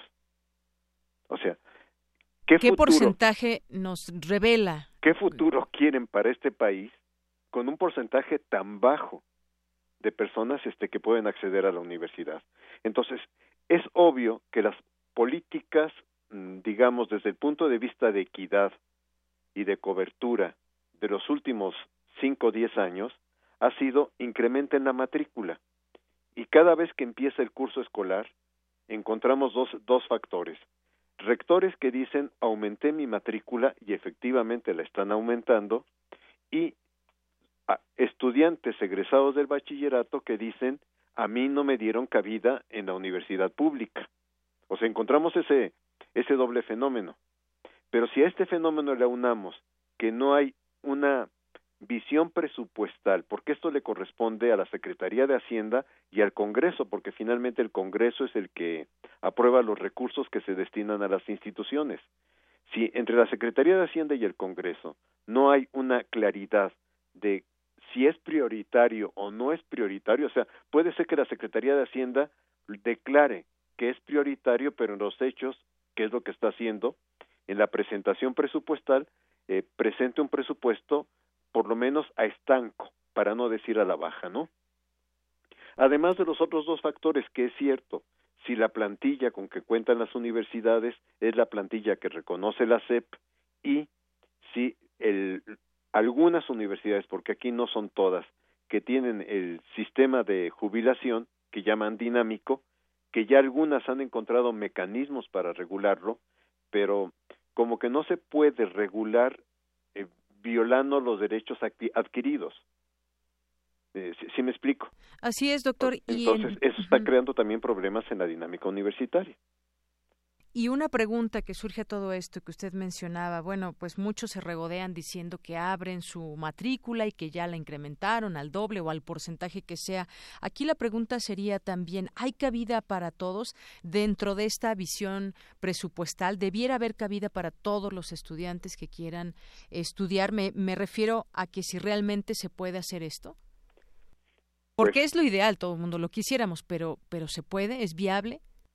Este, el, el tema es que entonces tendríamos que decir, reconocer como, como sociedad y como Estado, tendríamos que reconocer solamente vamos a admitir en educación superior a, a, un porcentaje pequeño de la población, porque ahorita estamos en términos globales, que es una medida muy mala, solamente el 34% de los jóvenes de 20, 24 años tiene acceso a la educación superior. O sea, 34 de cada 100 tiene acceso a la educación superior, lo cual no, no nos representa que realmente terminen su educación superior. Ese es otro indicador. Bien, ahí está 34 de cada 100. Y es que, bueno, hay muchas, puede haber muchas propuestas, incluso hay un, eh, quien pretende ser el candidato, que es López Obrador, decía en algún momento que podría abrirse esta posibilidad para que no existan personas que no entran a la escuela y que todos tuvieran esta oportunidad. En ese sentido, quizás también verlo, eh, por eso lo preguntaba si es viable o no eh, esta propuesta. Em, yo pienso que tendría que ser una aspiración nacional y que se deberían de poner los medios para que esta aspiración se materialice. Ahora, si te hablo de desórdenes, por ejemplo, para un alumno del Politécnico o de la UNAM, se destina, la federación destina 118 mil pesos. Para un alumno de una universidad tecnológica o politécnica, se destinan 24 mil pesos. Hay una diferencia enorme en cómo se distribuye el presupuesto. Si hablo de las universidades estatales, a mí me llamó mucho la atención que para la Universidad de Tamaulipas un estudiante esté costando 128 mil pesos, mientras que la Universidad de Guerrero un estudiante le esté costando 35 mil pesos a la federación.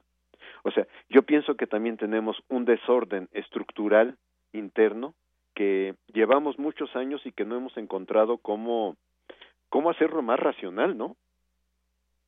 Así es. ¿Sí, sí, me explico? Sí, sí, sí, por supuesto. Hay, hay un, un desorden estructural interno y que se ve desde esa planeación hasta el tema de los recursos, porque ahora explotó ese tema con el, con el asunto de los recursos, pero pues también años atrás que ha venido sucediendo en cada una de estas universidades, por ejemplo. Y hace unos días la auditoría de la Superior de la Federación eh, acusó a dos universidades de que había encontrado que se había gastado dinero en el Día de las Madres y no sé en qué otra cosa. Pero lo que la auditoría no revisa son este, los contratos colectivos porque también aquí los rectores están con los mm, la puerta entre los dedos en, en, en el o los dedos entre la puerta perdón en el sentido de que cuando eh, hay un, una etapa rectoral donde un rector dice no quiero que estalle la huelga le firma al sindicato que por decir algo que para el día de las madres se les van a dar este no sé cien mil pesos al sindicato no estoy diciendo un número al azar no para que el sindicato compre regalos y se los rife a las madres. Este, llega otro rector y no puede incumplir con este convenio con el sindicato que ya se firmó hace seis, ocho o diez años. ¿Sí, me explico? Así es, doctor. Entonces pues tenemos una dinámica que por todos lados nos hace conflicto. Sí, hay muchas cosas que se tendrían que clarificar y además cada pues cada universidad tiene sus propias particularidades, pero también sería un buen momento quizás ahora que vendrán campañas políticas y demás, pues ver qué planes tiene en su momento qué planes tendrá cada candidato en el tema de la educación. Yo creo que no debemos de pasar por alto lo que sucedió con esta crisis en algunas universidades y de ahí poderlo discutir y escuchar propuestas que creo que eso es también lo que hace lo que hace falta. Sí, ahora, yo pienso que López Obrador no se ha sentado a ver estos números. también pienso eso. O sea, que es muy fácil decir, le vamos a dar cabida a todos. O sea, declararlo no me cuesta nada. El problema es sentarme a ver los números, ver cómo está la lógica de, de, distribución del presupuesto y ver este en el presupuesto de la nación este hasta dónde podemos estirarlo para que dé cabida a la educación superior. Así es, doctor. Bueno, pues muchas gracias que nos pone en pues en relieve todos estos asuntos que tienen que ver con las universidades, qué tipo de crisis son, por qué, entenderlo de una manera más eh, completa, no solamente el hecho de que explotó esta crisis, sino que ha venido pasando antes y qué puede suceder también después. Doctor, muchas gracias. Un gusto haber estado contigo y con tu auditorio. Gracias, muy buenas tardes. Doctor Ángel Díaz Barriga, investigador emérito del Instituto de Investigaciones sobre la Universidad y la Educación. Bueno, pues sigamos discutiendo este tema ahora aquí con estudiantes. Está con nosotros Paulina Gabriela Zamora, eh, estudiante del primer semestre de la carrera de Ciencias Políticas y Administración Pública de la FESA Catlán. Bienvenida, Paulina. Muchas gracias. Y también tenemos a Cecia Solís, estudiante de noveno semestre de la carrera de Ciencias Políticas y Administración Pública de la FES Acatlán. Cecia, bienvenida. Hola, muchas gracias.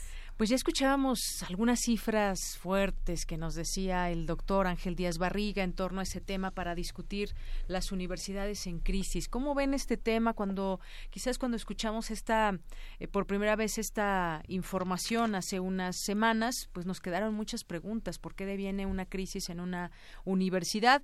¿Cómo entender el tema? ¿Cómo qué opinas tú, eh, Paulina? Bueno, yo pienso que una de las causas principales de esta crisis que se está originando en las universidades, eh, una de ellas es la corrupción, debido a que hay desviaciones en, la, en los recursos que se, que se le atribuyen a dichas universidades. Diversos administradores y servidores que, que trabajan para las universidades no no aportan los suficientes recursos y no los no los guían hacia donde deben de, de ir para poder poder este, desarrollar una buena educación en los jóvenes, que es lo que necesita este país. Sin duda alguna, la educación es la base fundamental para el desarrollo económico y social de, un país. Muy bien, muchas gracias. Cecia, ¿qué opinas sobre este tema?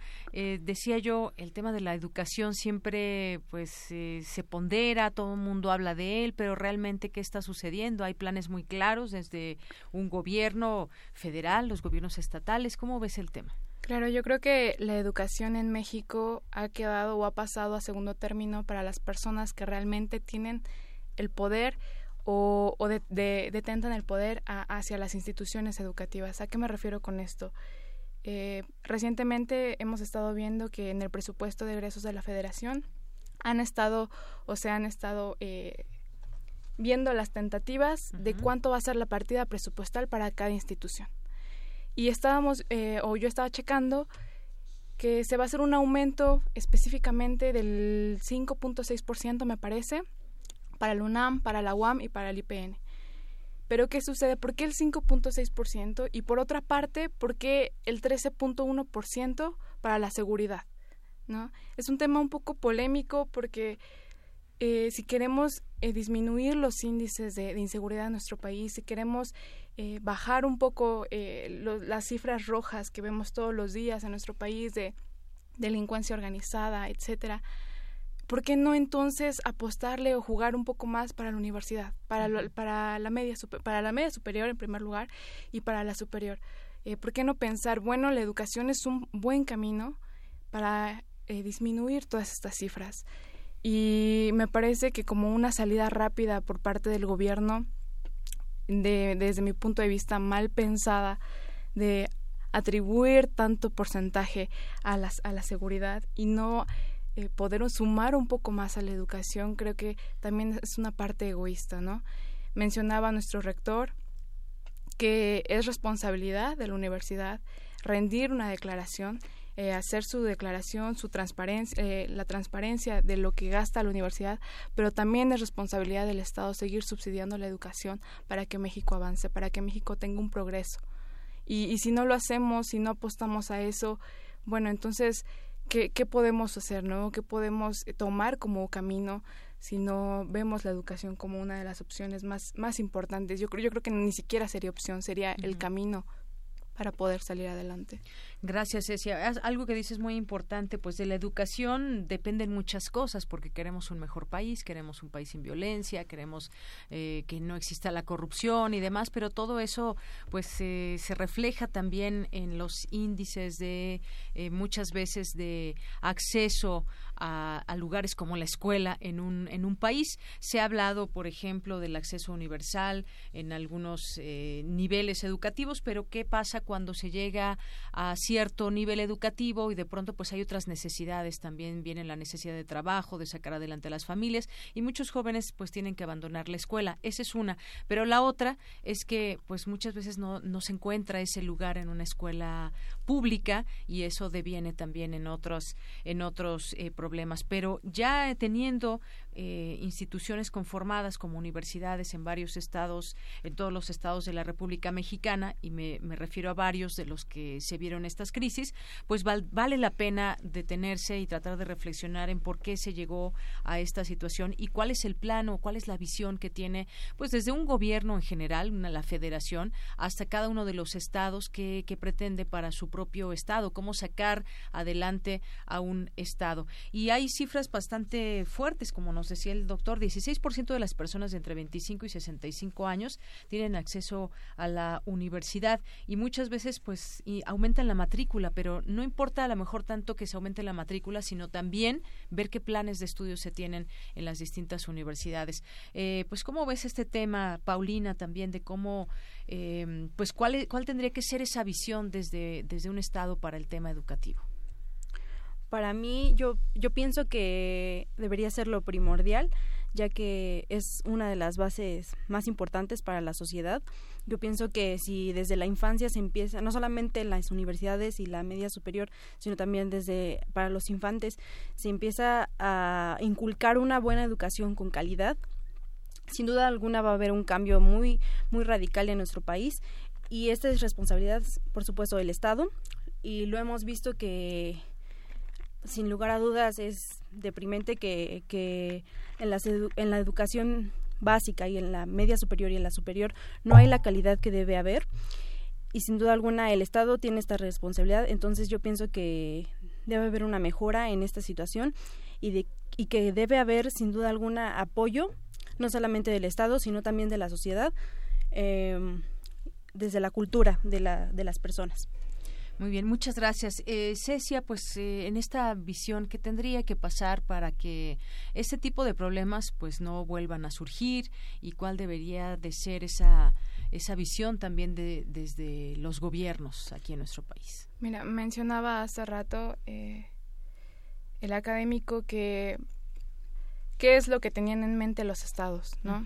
¿Qué pensaban o qué es lo que deseaban para su educación? Dentro del presupuesto para las universidades estaba eh, leyendo que sí hay un aumento para las universidades estatales, pero también hay un tope o, un impedimento por parte de las instituciones públicas que dicen, sí te voy a aumentar, tú estás pidiendo un aumento, bueno, sí lo voy a hacer, pero yo tengo duda en para qué lo vas a utilizar. Y esa pregunta bueno, se me hace hasta un poco ilógica, ¿no? Porque es una institución educativa. se supone que tienen que ir los, eh, los fondos o los recursos a la educación. Y uno de sus pretextos o de los argumentos que ellos daban era es que no tienen em, reglas de operación. No hay reglas de operación y si no hay reglas de operación, entonces no me estás justificando gastos. Sí, yo tengo la obligación, Estado, de aumentarte el presupuesto. Pero ¿qué pasa con las reglas de operación de tu institución? Ajá. Y, y para ellos es pues un pretexto de decir, entonces ¿a dónde va todo ese dinero que yo te estoy ofreciendo? Y yo necesito que tú justifiques esos gastos para que yo el próximo año pueda, si no aumentar, por lo menos mantener el presupuesto que te estoy dando. Y tal vez también es un problema que está por parte de las instituciones de educativas, por parte de las universidades, en que no se han puesto a pensar o no se han puesto a planear o a replantear, bueno, si necesitamos tal vez reglas de operación, ¿no? Si los están solicitando, pues hay que hacerlas, hay que hacer un, un manual operativo para que el día que nosotros nos pidan declarar o, rendir cuentas, bueno, pues aquí está sin ningún problema. Y yo creo que eh, mencionaba muy bien hace rato en el académico que eh, es difícil, es triste ver que, que 34 de cada 100 tengamos acceso a la educación. Desde el lado o desde la perspectiva de como estudiante, yo me siento afortunada de haber tenido acceso a la educación, de decir, qué gusto haber terminado la universidad. Pero como también mencionabas hace rato, ¿qué pasa con los que tienen la necesidad de trabajar para sustentar su escuela? O de los que se quedan a mitad de camino por diferentes circunstancias. Y yo creo que la UNAM, en su caso muy particular, es muy noble con los estudiantes, es muy noble con nosotros como estudiantes. Eh, un semestre, no me dejará mentir mi compañera, en cuanto a inscripción, en cuanto a, acceso a los libros, eh, no nos cuesta. y hay veces que nosotros no lo aprovechamos, ¿no? Y también es parte pues de responsabilidad de nosotros de decir bueno tengo la biblioteca a mi alcance y, y no, no acudo a ella no o por ejemplo los talleres culturales que están en las universidades la UNAM tiene un, una gran variedad de talleres culturales y hay veces que, que están pues solos, ¿no? No hay gente que diga, sí, sí quiero ir a tomar danza, quiero ir a tomar clases de violín. Entonces, creo que la responsabilidad es por parte de, de los estudiantes también y por parte de las instituciones, por parte del gobierno. Yo creo que tiene que haber una conexión entre ambos porque si no de ahí se, se, se, justifica el gobierno, ¿no? De decir, bueno, pues es que estás desaprovechando tu... Yo te estoy dando para cultura, pero pues tú no tienes gente que está aprovechando eso. Pues, hay que reducirlo, ¿no? Y creo que, que tendríamos que dar nosotros como estudiantes también resultados en esa parte. De decir, sí, yo no quiero que me recorten presupuesto y voy a aprovechar todo lo que me están dando. Así es, han sido inminentes estos recortes presupuestales que han sufrido las instituciones eh, por parte del gobierno federal, pero justamente cómo fortalecer ese presupuesto y tocas un tema muy importante porque desde desde la perspectiva también estudiantil cómo es que se le hace para que o, cuál es la voz que se alza para decir necesitamos este presupuesto y necesitamos ampliarlo en vez de, de reducirlo y bueno pues ahí las propias universidades decías también deben de llevar a cabo sus propios mecanismos, estrategias internas para resolver estas instituciones. Sería muy interesante tal vez platicar con los eh, rectores de estas universidades que expliquen cada caso particular cómo es que sucedió y bueno, quizás los antecedentes que les deja el anterior eh, directivo para eh, pues sacar adelante estas estas instituciones. Y, y sí lo que decías es muy es muy interesante qué tanto aprovechamos o qué tanto aprovechan los estudiantes las instalaciones cuando es un, cuando se trata de una escuela pública en donde tienes esa oferta. Decía también un dato interesante el doctor decía que eh, para la UNAM y el Poli se gasta por estudiante el gobierno 118 mil pesos mientras tanto que en una escuela privada 24 mil pesos. Bueno habrá que también eh, entender cómo se distribuye todo este dinero y sobre todo cuando se es una institución eh, pública vamos a ir cerrando el tema con qué cerrarías Paulina Paulina, esta, esta mesa? Bueno, también opino que es responsabilidad, como lo mencionaba mi compañera, de los de los estudiantes y también aportar a esta a estos presupuestos, ya que como mencionaba, nuestro semestre nos casi casi es regalado, 25 centavos nos cuesta el semestre y pero puede haber una aportación. Claro, exactamente. Las donaciones son importantes y yo creo que la, la universidad nos está dando todo. Nos da eh, biblioteca, nos da, eh, como lo mencionaba, talleres culturales, las clases, nos da todo. Y entonces pienso que como estudiantes sí tenemos la responsabilidad de aportar en cantidades extras a, a la universidad para poder subsidiar lo, lo que necesita la universidad para nosotros mismos.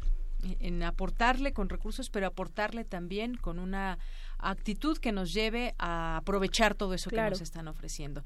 ¿Con qué eh, concluyes, Cecia Solís? Eh, bueno, yo reitero, en, como mencionaban, en aprovecharlo, lo que tenemos, aprovecharlo. Mientras dure nuestra vida eh, académica, nuestra vida universitaria, es aprovecharlo. De verdad, a veces volteamos y se nos fue el tiempo y decimos, nunca metí un taller cultural.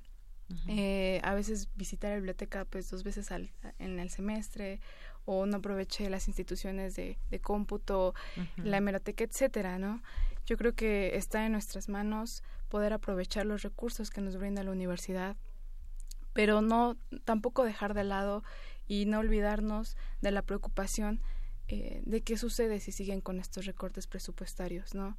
Que el día de mañana no sea de el 3.5%, que sea un recorte más grande y que entonces nosotros podamos ver de manera real ese recorte, o sea, presente en nuestro semestre. Decir, ¿sabes qué? Pues no, o sea, no hay acceso a la biblioteca, no hay acceso eh, a, a las áreas deportivas porque no hay quien les dé mantenimiento. Porque pues simplemente se han ido maestros porque pues no no no hay para para las nóminas no por irnos a un caso pues un poco extremo. Yo creo que no, no, no dejar de lado eso, seguirnos preocupando, seguirnos informando y saber qué podemos hacer para aportar, para poder eh, eh, regresar un poco de lo que nos da la universidad. Bien, pues yo les agradezco mucho estos puntos de vista, esas expresiones que hacen en torno a un tema que, pues sobre todo como estudiantes, a ustedes que están en una universidad, pues eh, también esa idea solidaria de decir, a ver qué está pasando en tal estado, por qué, por qué está en crisis esa universidad y no ser ajenos a lo que esté sucediendo en nuestro país. Pues muchas gracias por estar aquí con nosotros. Ah, gracias. Gracias a ustedes. A ambas, eh, Paulina Gabriela Zamora. Eh, estudiante del primer semestre de la carrera de Ciencias Políticas y Administración Pública de la FES Acatlán, arrancando la, eh, tu carrera. Y Cecia Solís, estudiante del noveno semestre de la carrera de Ciencias Políticas y Administración Pública de la FES Acatlán. Muchas gracias, Cecia. Gracias. Gracias. Bien, pues continuamos aquí en Prisma RU. Porque tu opinión es importante, síguenos en nuestras redes sociales, en Facebook como Prisma RU y en Twitter como arroba PrismaRU. Queremos escuchar tu voz. Nuestro teléfono en cabina es 55 36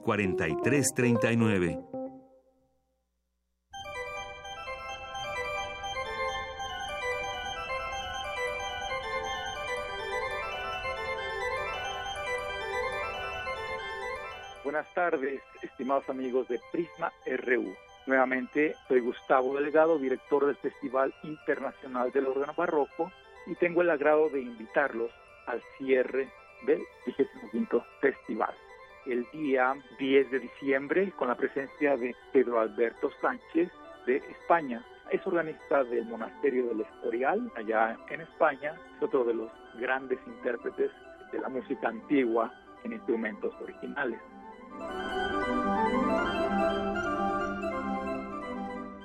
Pedro Alberto Sánchez también nos regala una clase magistral en torno a la música en el monasterio de San Lorenzo del Escorial, en donde él es organista. Por supuesto que el Escorial pues, fue una sede importantísima del quehacer musical de la España renacentista y barroca, y hay mucho que decir sobre los repertorios que se interpretaron y que se compusieron en este lugar. La clase magistral será el jueves 7 de diciembre a las 12 horas en la Facultad de Música de la UNAM, en el Salón A22.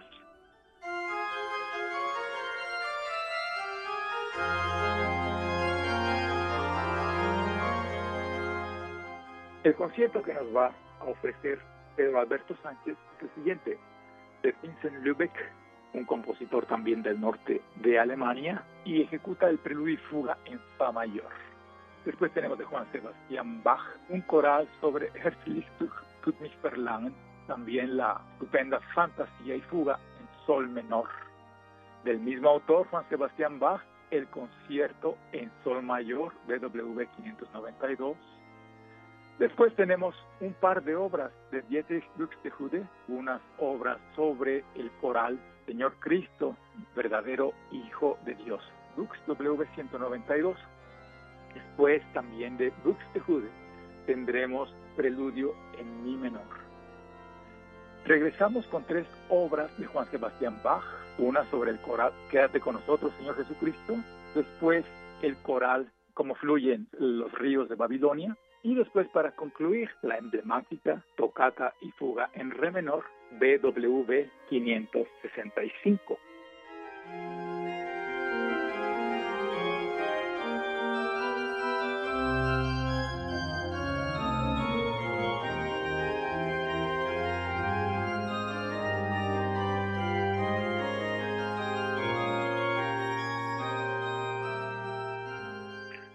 Esperamos y con estas actividades estamos cerrando la vigésima quinta edición del Festival Internacional del Órgano Barroco. Esperamos que nos acompañen en esta clausura y nuevamente agradezco sus finezas y gentil atención. Muchas gracias.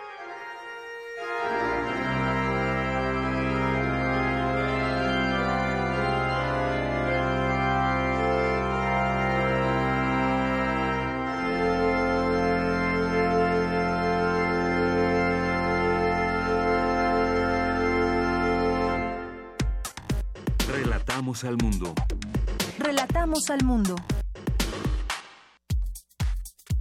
Tu opinión es muy importante. Escríbenos al correo electrónico prisma.radiounam@gmail.com.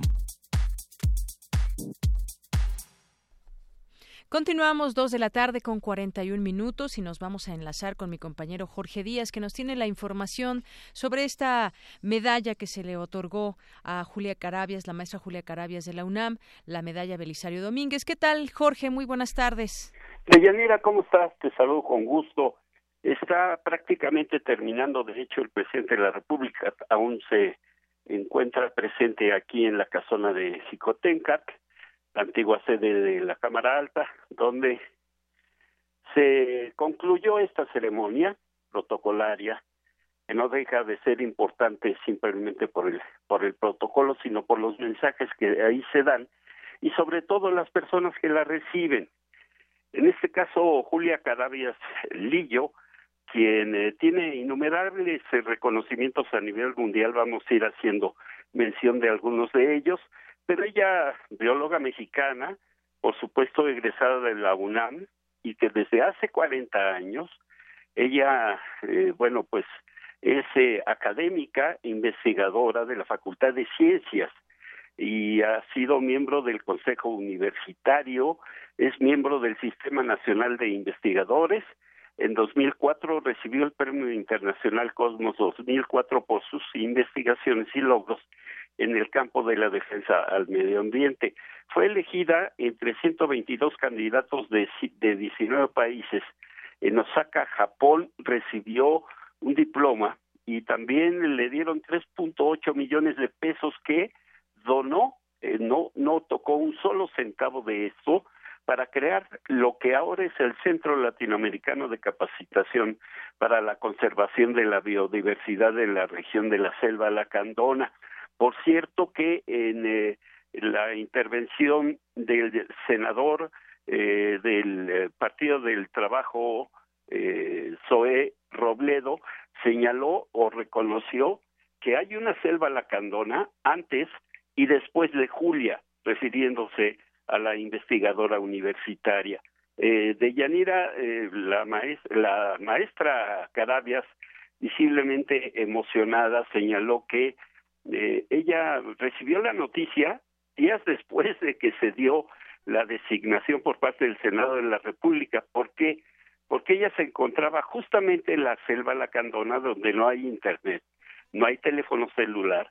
Estaba adentro prácticamente de la selva hasta que regresó a la zona de Comitán y ahí fue donde comenzó a ver todos los mensajes que le habían llegado durante algunos días, entre ellos la notificación del Senado de la República de que había sido eh, nominada y por eh, unanimidad también, esto es, no hubo una especie de selección, lo cual provocó algunas reacciones entre algunos senadores, pero que al final de cuentas tuvieron que aceptar que no había eh, mejor candidata que Julia Carabias por sus estudios a la biodiversidad, dijo Zoe eh, Robledo, el senador del Partido del Trabajo, que anteriormente el tema de la sustentabilidad era un tema para hippies, para muchachos que no tenían nada que hacer, que se dedicaban a comer plantas o que les gustaba abrazar árboles. Y esto ha ido evolucionando poco a poco justamente por la, la, labor de la maestra Carabias y de la UNAM a este respecto. Eh, se fue abriendo camino, este, se fue acuñando este término de la sustentabilidad a lo largo de los años a llegar a lo que es ahora una gran preocupación, no solamente nacional, sino mundial. Escuchemos parte de lo que dijo la maestra Carabias en torno a lo que, a pesar de los avances que se han hecho durante muchos sexenios, aún tenemos serios problemas con el deterioro ambiental y de la biodiversidad, al menos aquí en nuestro país. Escuchemos. A pesar de los avances indiscutibles, no estamos ganando la batalla y el deterioro ambiental avanza más rápido que su freno y reversión. Sabemos que la producción de alimentos en la agricultura, ganadería y pesca es lo que ha provocado mayores transformaciones en nuestros ecosistemas naturales.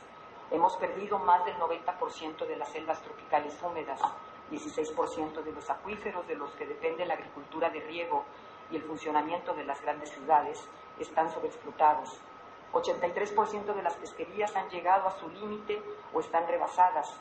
50% de los suelos mexicanos tienen algún grado de erosión y la pérdida de la biodiversidad acompaña a esta degradación. Deyanira, te comento que, por supuesto, y a pesar de los mensajes políticos que se hicieron ahí, de que si un cambio de régimen, de que si las políticas hacia el campo, las políticas al cuidado de los mantos acuíferos, el cuidado de los bosques, dijo, dijo Julia Carabias, lamentablemente estos estas buenas intenciones no se llevan a buen puerto y es por eso que estamos perdiendo cada vez más recursos naturales en México.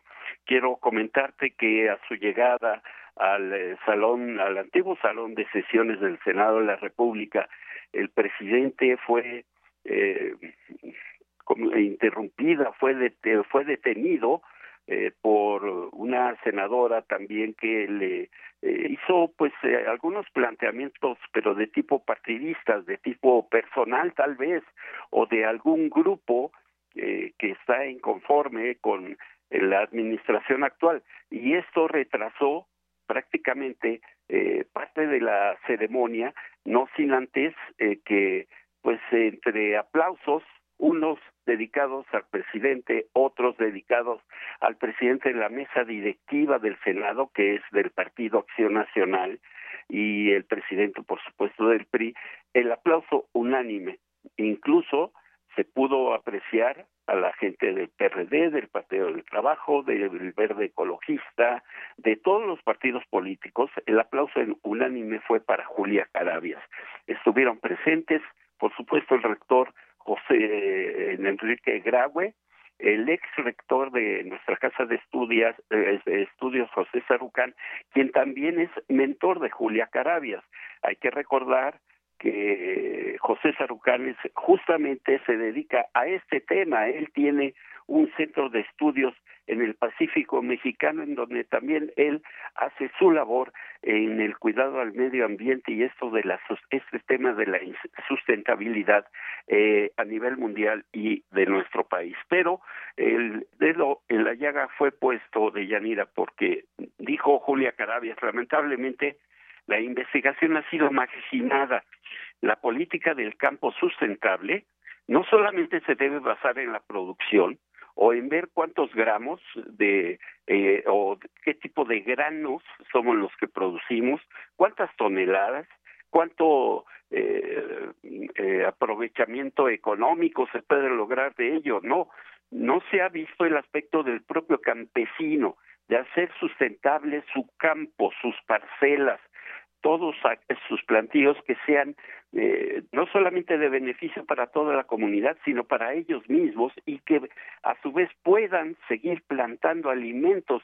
Escuchaste los datos preocupantes en cuanto a la falta de alimentos en, en pocos años y eso fue lo que dijo la maestra Carabias a este respecto. La actual ruta del desarrollo sustentable nos está llevando a un callejón sin salida y nos confronta con dos problemas éticos Estamos limitando las opciones de las generaciones futuras y estamos alterando las condiciones de vida del resto de los seres vivos y quizás el curso de la evolución. El respeto a los derechos humanos, incluidos los de las generaciones futuras, el reconocimiento del valor intrínseco de la naturaleza y el principio precautorio son elementos que nos permitirán construir una nueva cultura y una nueva forma de desarrollo en nuestro siglo. De Yanira te comento por último que visiblemente emocionada y esto porque lo vi justamente visiblemente emocionada incluso al punto de las lágrimas. Dio sus agradecimientos a todos los maestros, a todos los investigadores que han estado cerca de ella durante su carrera como tal, como investigadora de la UNAM y también del del Sistema Nacional de Investigadores, del Colegio de México, pero al último mencionó a su hija, a quien le agradeció y le dijo, gracias por hacerme sentir realmente una madre útil, una científica que ha podido desarrollar lo que le gusta y también por haber sido el hecho de que es su hija y que la haya impulsado. Ante esto simplemente tomó un poco de agua, y recibió el aplauso del Pleno de la Cámara de senadores. Parte de lo que sucedió a lo largo de pues eh, poco más de una hora de Yanira en esta ceremonia que te digo se convirtió en, en un reconocimiento a una persona que sin tendencias políticas y sus maestros, sus alumnos, perdón, lo han dicho, la maestra Carabias deja en la puerta sus opiniones personales y simple y sencillamente ingresa al salón de clases a impartir los conocimientos que ella tiene acerca de la ecología, medio ambiente, sustentabilidad y todos todos esos temas que en la actualidad afectan no solamente a México, sino al mundo entero. De ella, mira, el reporte que yo te tengo. Muchas gracias, Jorge, que nos trajiste esta eh, crónica emotiva de esta ceremonia para la maestra Carabias. Muchas gracias. Gracias a ti. Buenas tardes. Relatamos al mundo.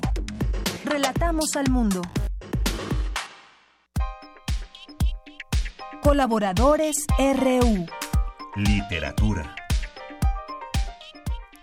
Dos de la tarde con 52 minutos y para cerrar con broche de oro, pues ya tenemos la colaboración, la colaboración literaria de Yabo Mora, nuestro columnista en literatura para este espacio de Radio UNAM Prisma RU. ¿Qué tal, Yabo Mora? ¿Cómo estás? Muy buenas tardes. ¿Qué tal? Buenas tardes, señora. Pues cuéntanos hoy, ¿qué libro nos traes?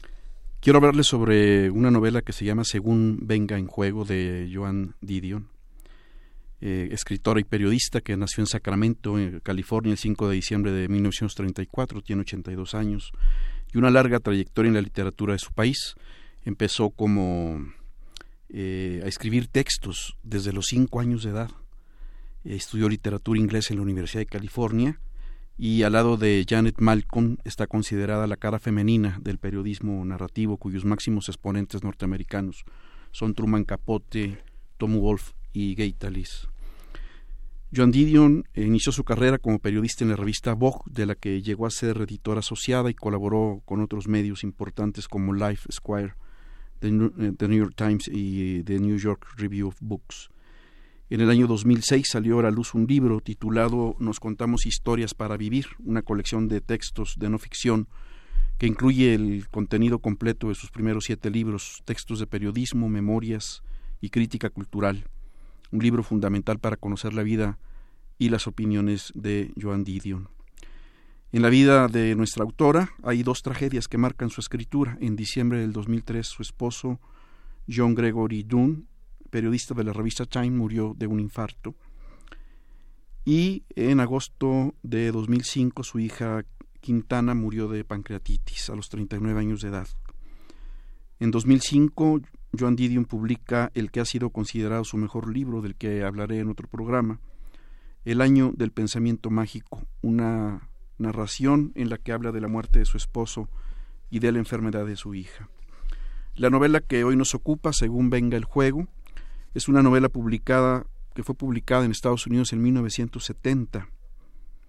Su primera traducción al español es de 1971 y fue publicada por la editorial MC en Buenos Aires el sello editorial eh, Literatura Random House hoy la recupera y vuelve a ver la luz en enero del 2017. Según venga el juego, es una novela de culto que fue incluida por la revista Time en su lista de las mejores 100 novelas en lengua inglesa publicadas entre 1923 y 2005. La novela de Joan Didio narra el laberinto de una actriz en una sociedad que la considera objeto sexual. Marayan, después de hospitalizar a su hija nacida con discapacidad mental, se separa de su esposo que, al enterarse de que Marayan espera un hijo de otro hombre, insiste en que aborte. Es el final de la década de los sesenta. Esta novela es un conjunto de fragmentos incisivos, mordaces, pequeños relatos que son las que son piezas venenosas de un rompecabezas que nos muestra la vida de su protagonista, una actriz casada con un director de Hollywood que no le permite tomar sus propias decisiones sobre su vida, su carrera, su hija o sobre el bebé que viene en camino. Marayan es una mujer que se siente abrumada y frágil emocionalmente por la vida tan aburrida que lleva. En esta novela, Joan Didion explora la herida de ser mujer y da testimonio de que las mujeres rotas son las únicas capaces de crear algo potente. Maraya es una heroína aburrida de una sociedad donde las mujeres cargan con la culpa por no cumplir con lo que se han propuesto, no porque carezcan de algo de manera intrínseca, sino porque viven en sociedades que abruman, que doblegan, que excluyen, que obstaculizan cualquier propósito. Las preguntas que motivan esta novela son simples, pero no así sus respuestas. ¿Qué significa ser mujer en una sociedad en la que dominan las necesidades masculinas? ¿Qué significa para hombres y mujeres vivir en una sociedad bajo el engaño de las apariencias? ¿Por qué las mujeres viven con el alma fracturada? ¿Por qué es tan doloroso tener que elegir? Maraya, la protagonista, aletargada por el dolor de varias pérdidas, lucha en una sociedad machista y va cayendo en el desvarío como si se tratase de un héroe de la tragedia griega. Desciende al infierno y regresa convertida en otra. Ese descenso la revela que su vida está vacía y sin rumbo. Menciono los silencios porque según eh, esta novela es lo que pone en el centro de la atención en la vida de Maraya. Es lo que oculta detrás de sus, de sus gestos, es el modo en que reacciona, son sus actos. Por ejemplo, Maraya duerme en un camastro en el jardín, maneja sola a alta velocidad por las autopistas, mezcla alcohol con barbitúricos, hace escalas en moteles, discute con su esposo desde cabinas telefónicas a la orilla de la carretera y regresa a su casa, a su casa en Beverly Hills, cansada, y duerme para soñar con serpientes, cañería, sangre y con el cadáver de su madre desgarrado por coyotes. Leer esta novela, según venga el juego de Joan Didion, es una gran oportunidad para conocer a una mujer atrapada en su propia actualidad. Yabo Mora, pues muchas gracias. Y además déjenme eh, recomendarles un, un, documental que el mismo Yabo me recomendó, tuve oportunidad de verlo. Y bueno, es justamente un documental sobre Joan Didion, El Centro Cederá, un documental que dirigió el sobrino de la escritora y que pues relata parte muy importante y total de, de, su vida, desde que ella llegó, por ejemplo, muy joven, a los 20 años, a trabajar a Nueva York, la época que vivió también de los años 60, le preguntan por ahí, si le escribió una carta a Jane Morrison, por ejemplo, le mm. preguntan si le gustan los Doors, y ella dijo sí, porque son chicos malos. Y bueno, toda esa, toda esa vida, ella estuvo muy cercana a ese movimiento también que hubo de ideas y movimiento de estudiantes en aquellos años. Y bueno, pues muchos momentos históricos que ha vivido. Ella tiene actualmente 85 años, me parece. Y bueno, pues eh, muy interesante este, este documental que se estrenó apenas en, en octubre. Y bueno, evidentemente habla de estos momentos que también nos eh, platicabas al inicio, la muerte de su esposo, la muerte de su hija, eh, Quintana o Quintana los 39 años de edad. Muy interesante que lo puedan eh, ver, está en Netflix y bueno, pues se los recomendamos también, además de, sus obras, este documental. Y ya con esto nos despedimos, también le agradecemos mucho al señor Carlos Alfaro, eh, nos felicitó por el tema de la mesa de análisis, dijo que descubrió ayer por, error, por error, porque escucha normalmente a M, pero alguien le cambió la frecuencia y ahora no se escucha. Pues muchas gracias, Carlos Alfaro, muchas gracias por su sintonía. Ya son las 3 de la tarde, yo soy de Yanira Morán, a nombre de todo el equipo, le deseamos que tenga buena tarde y buen provecho. Hasta mañana.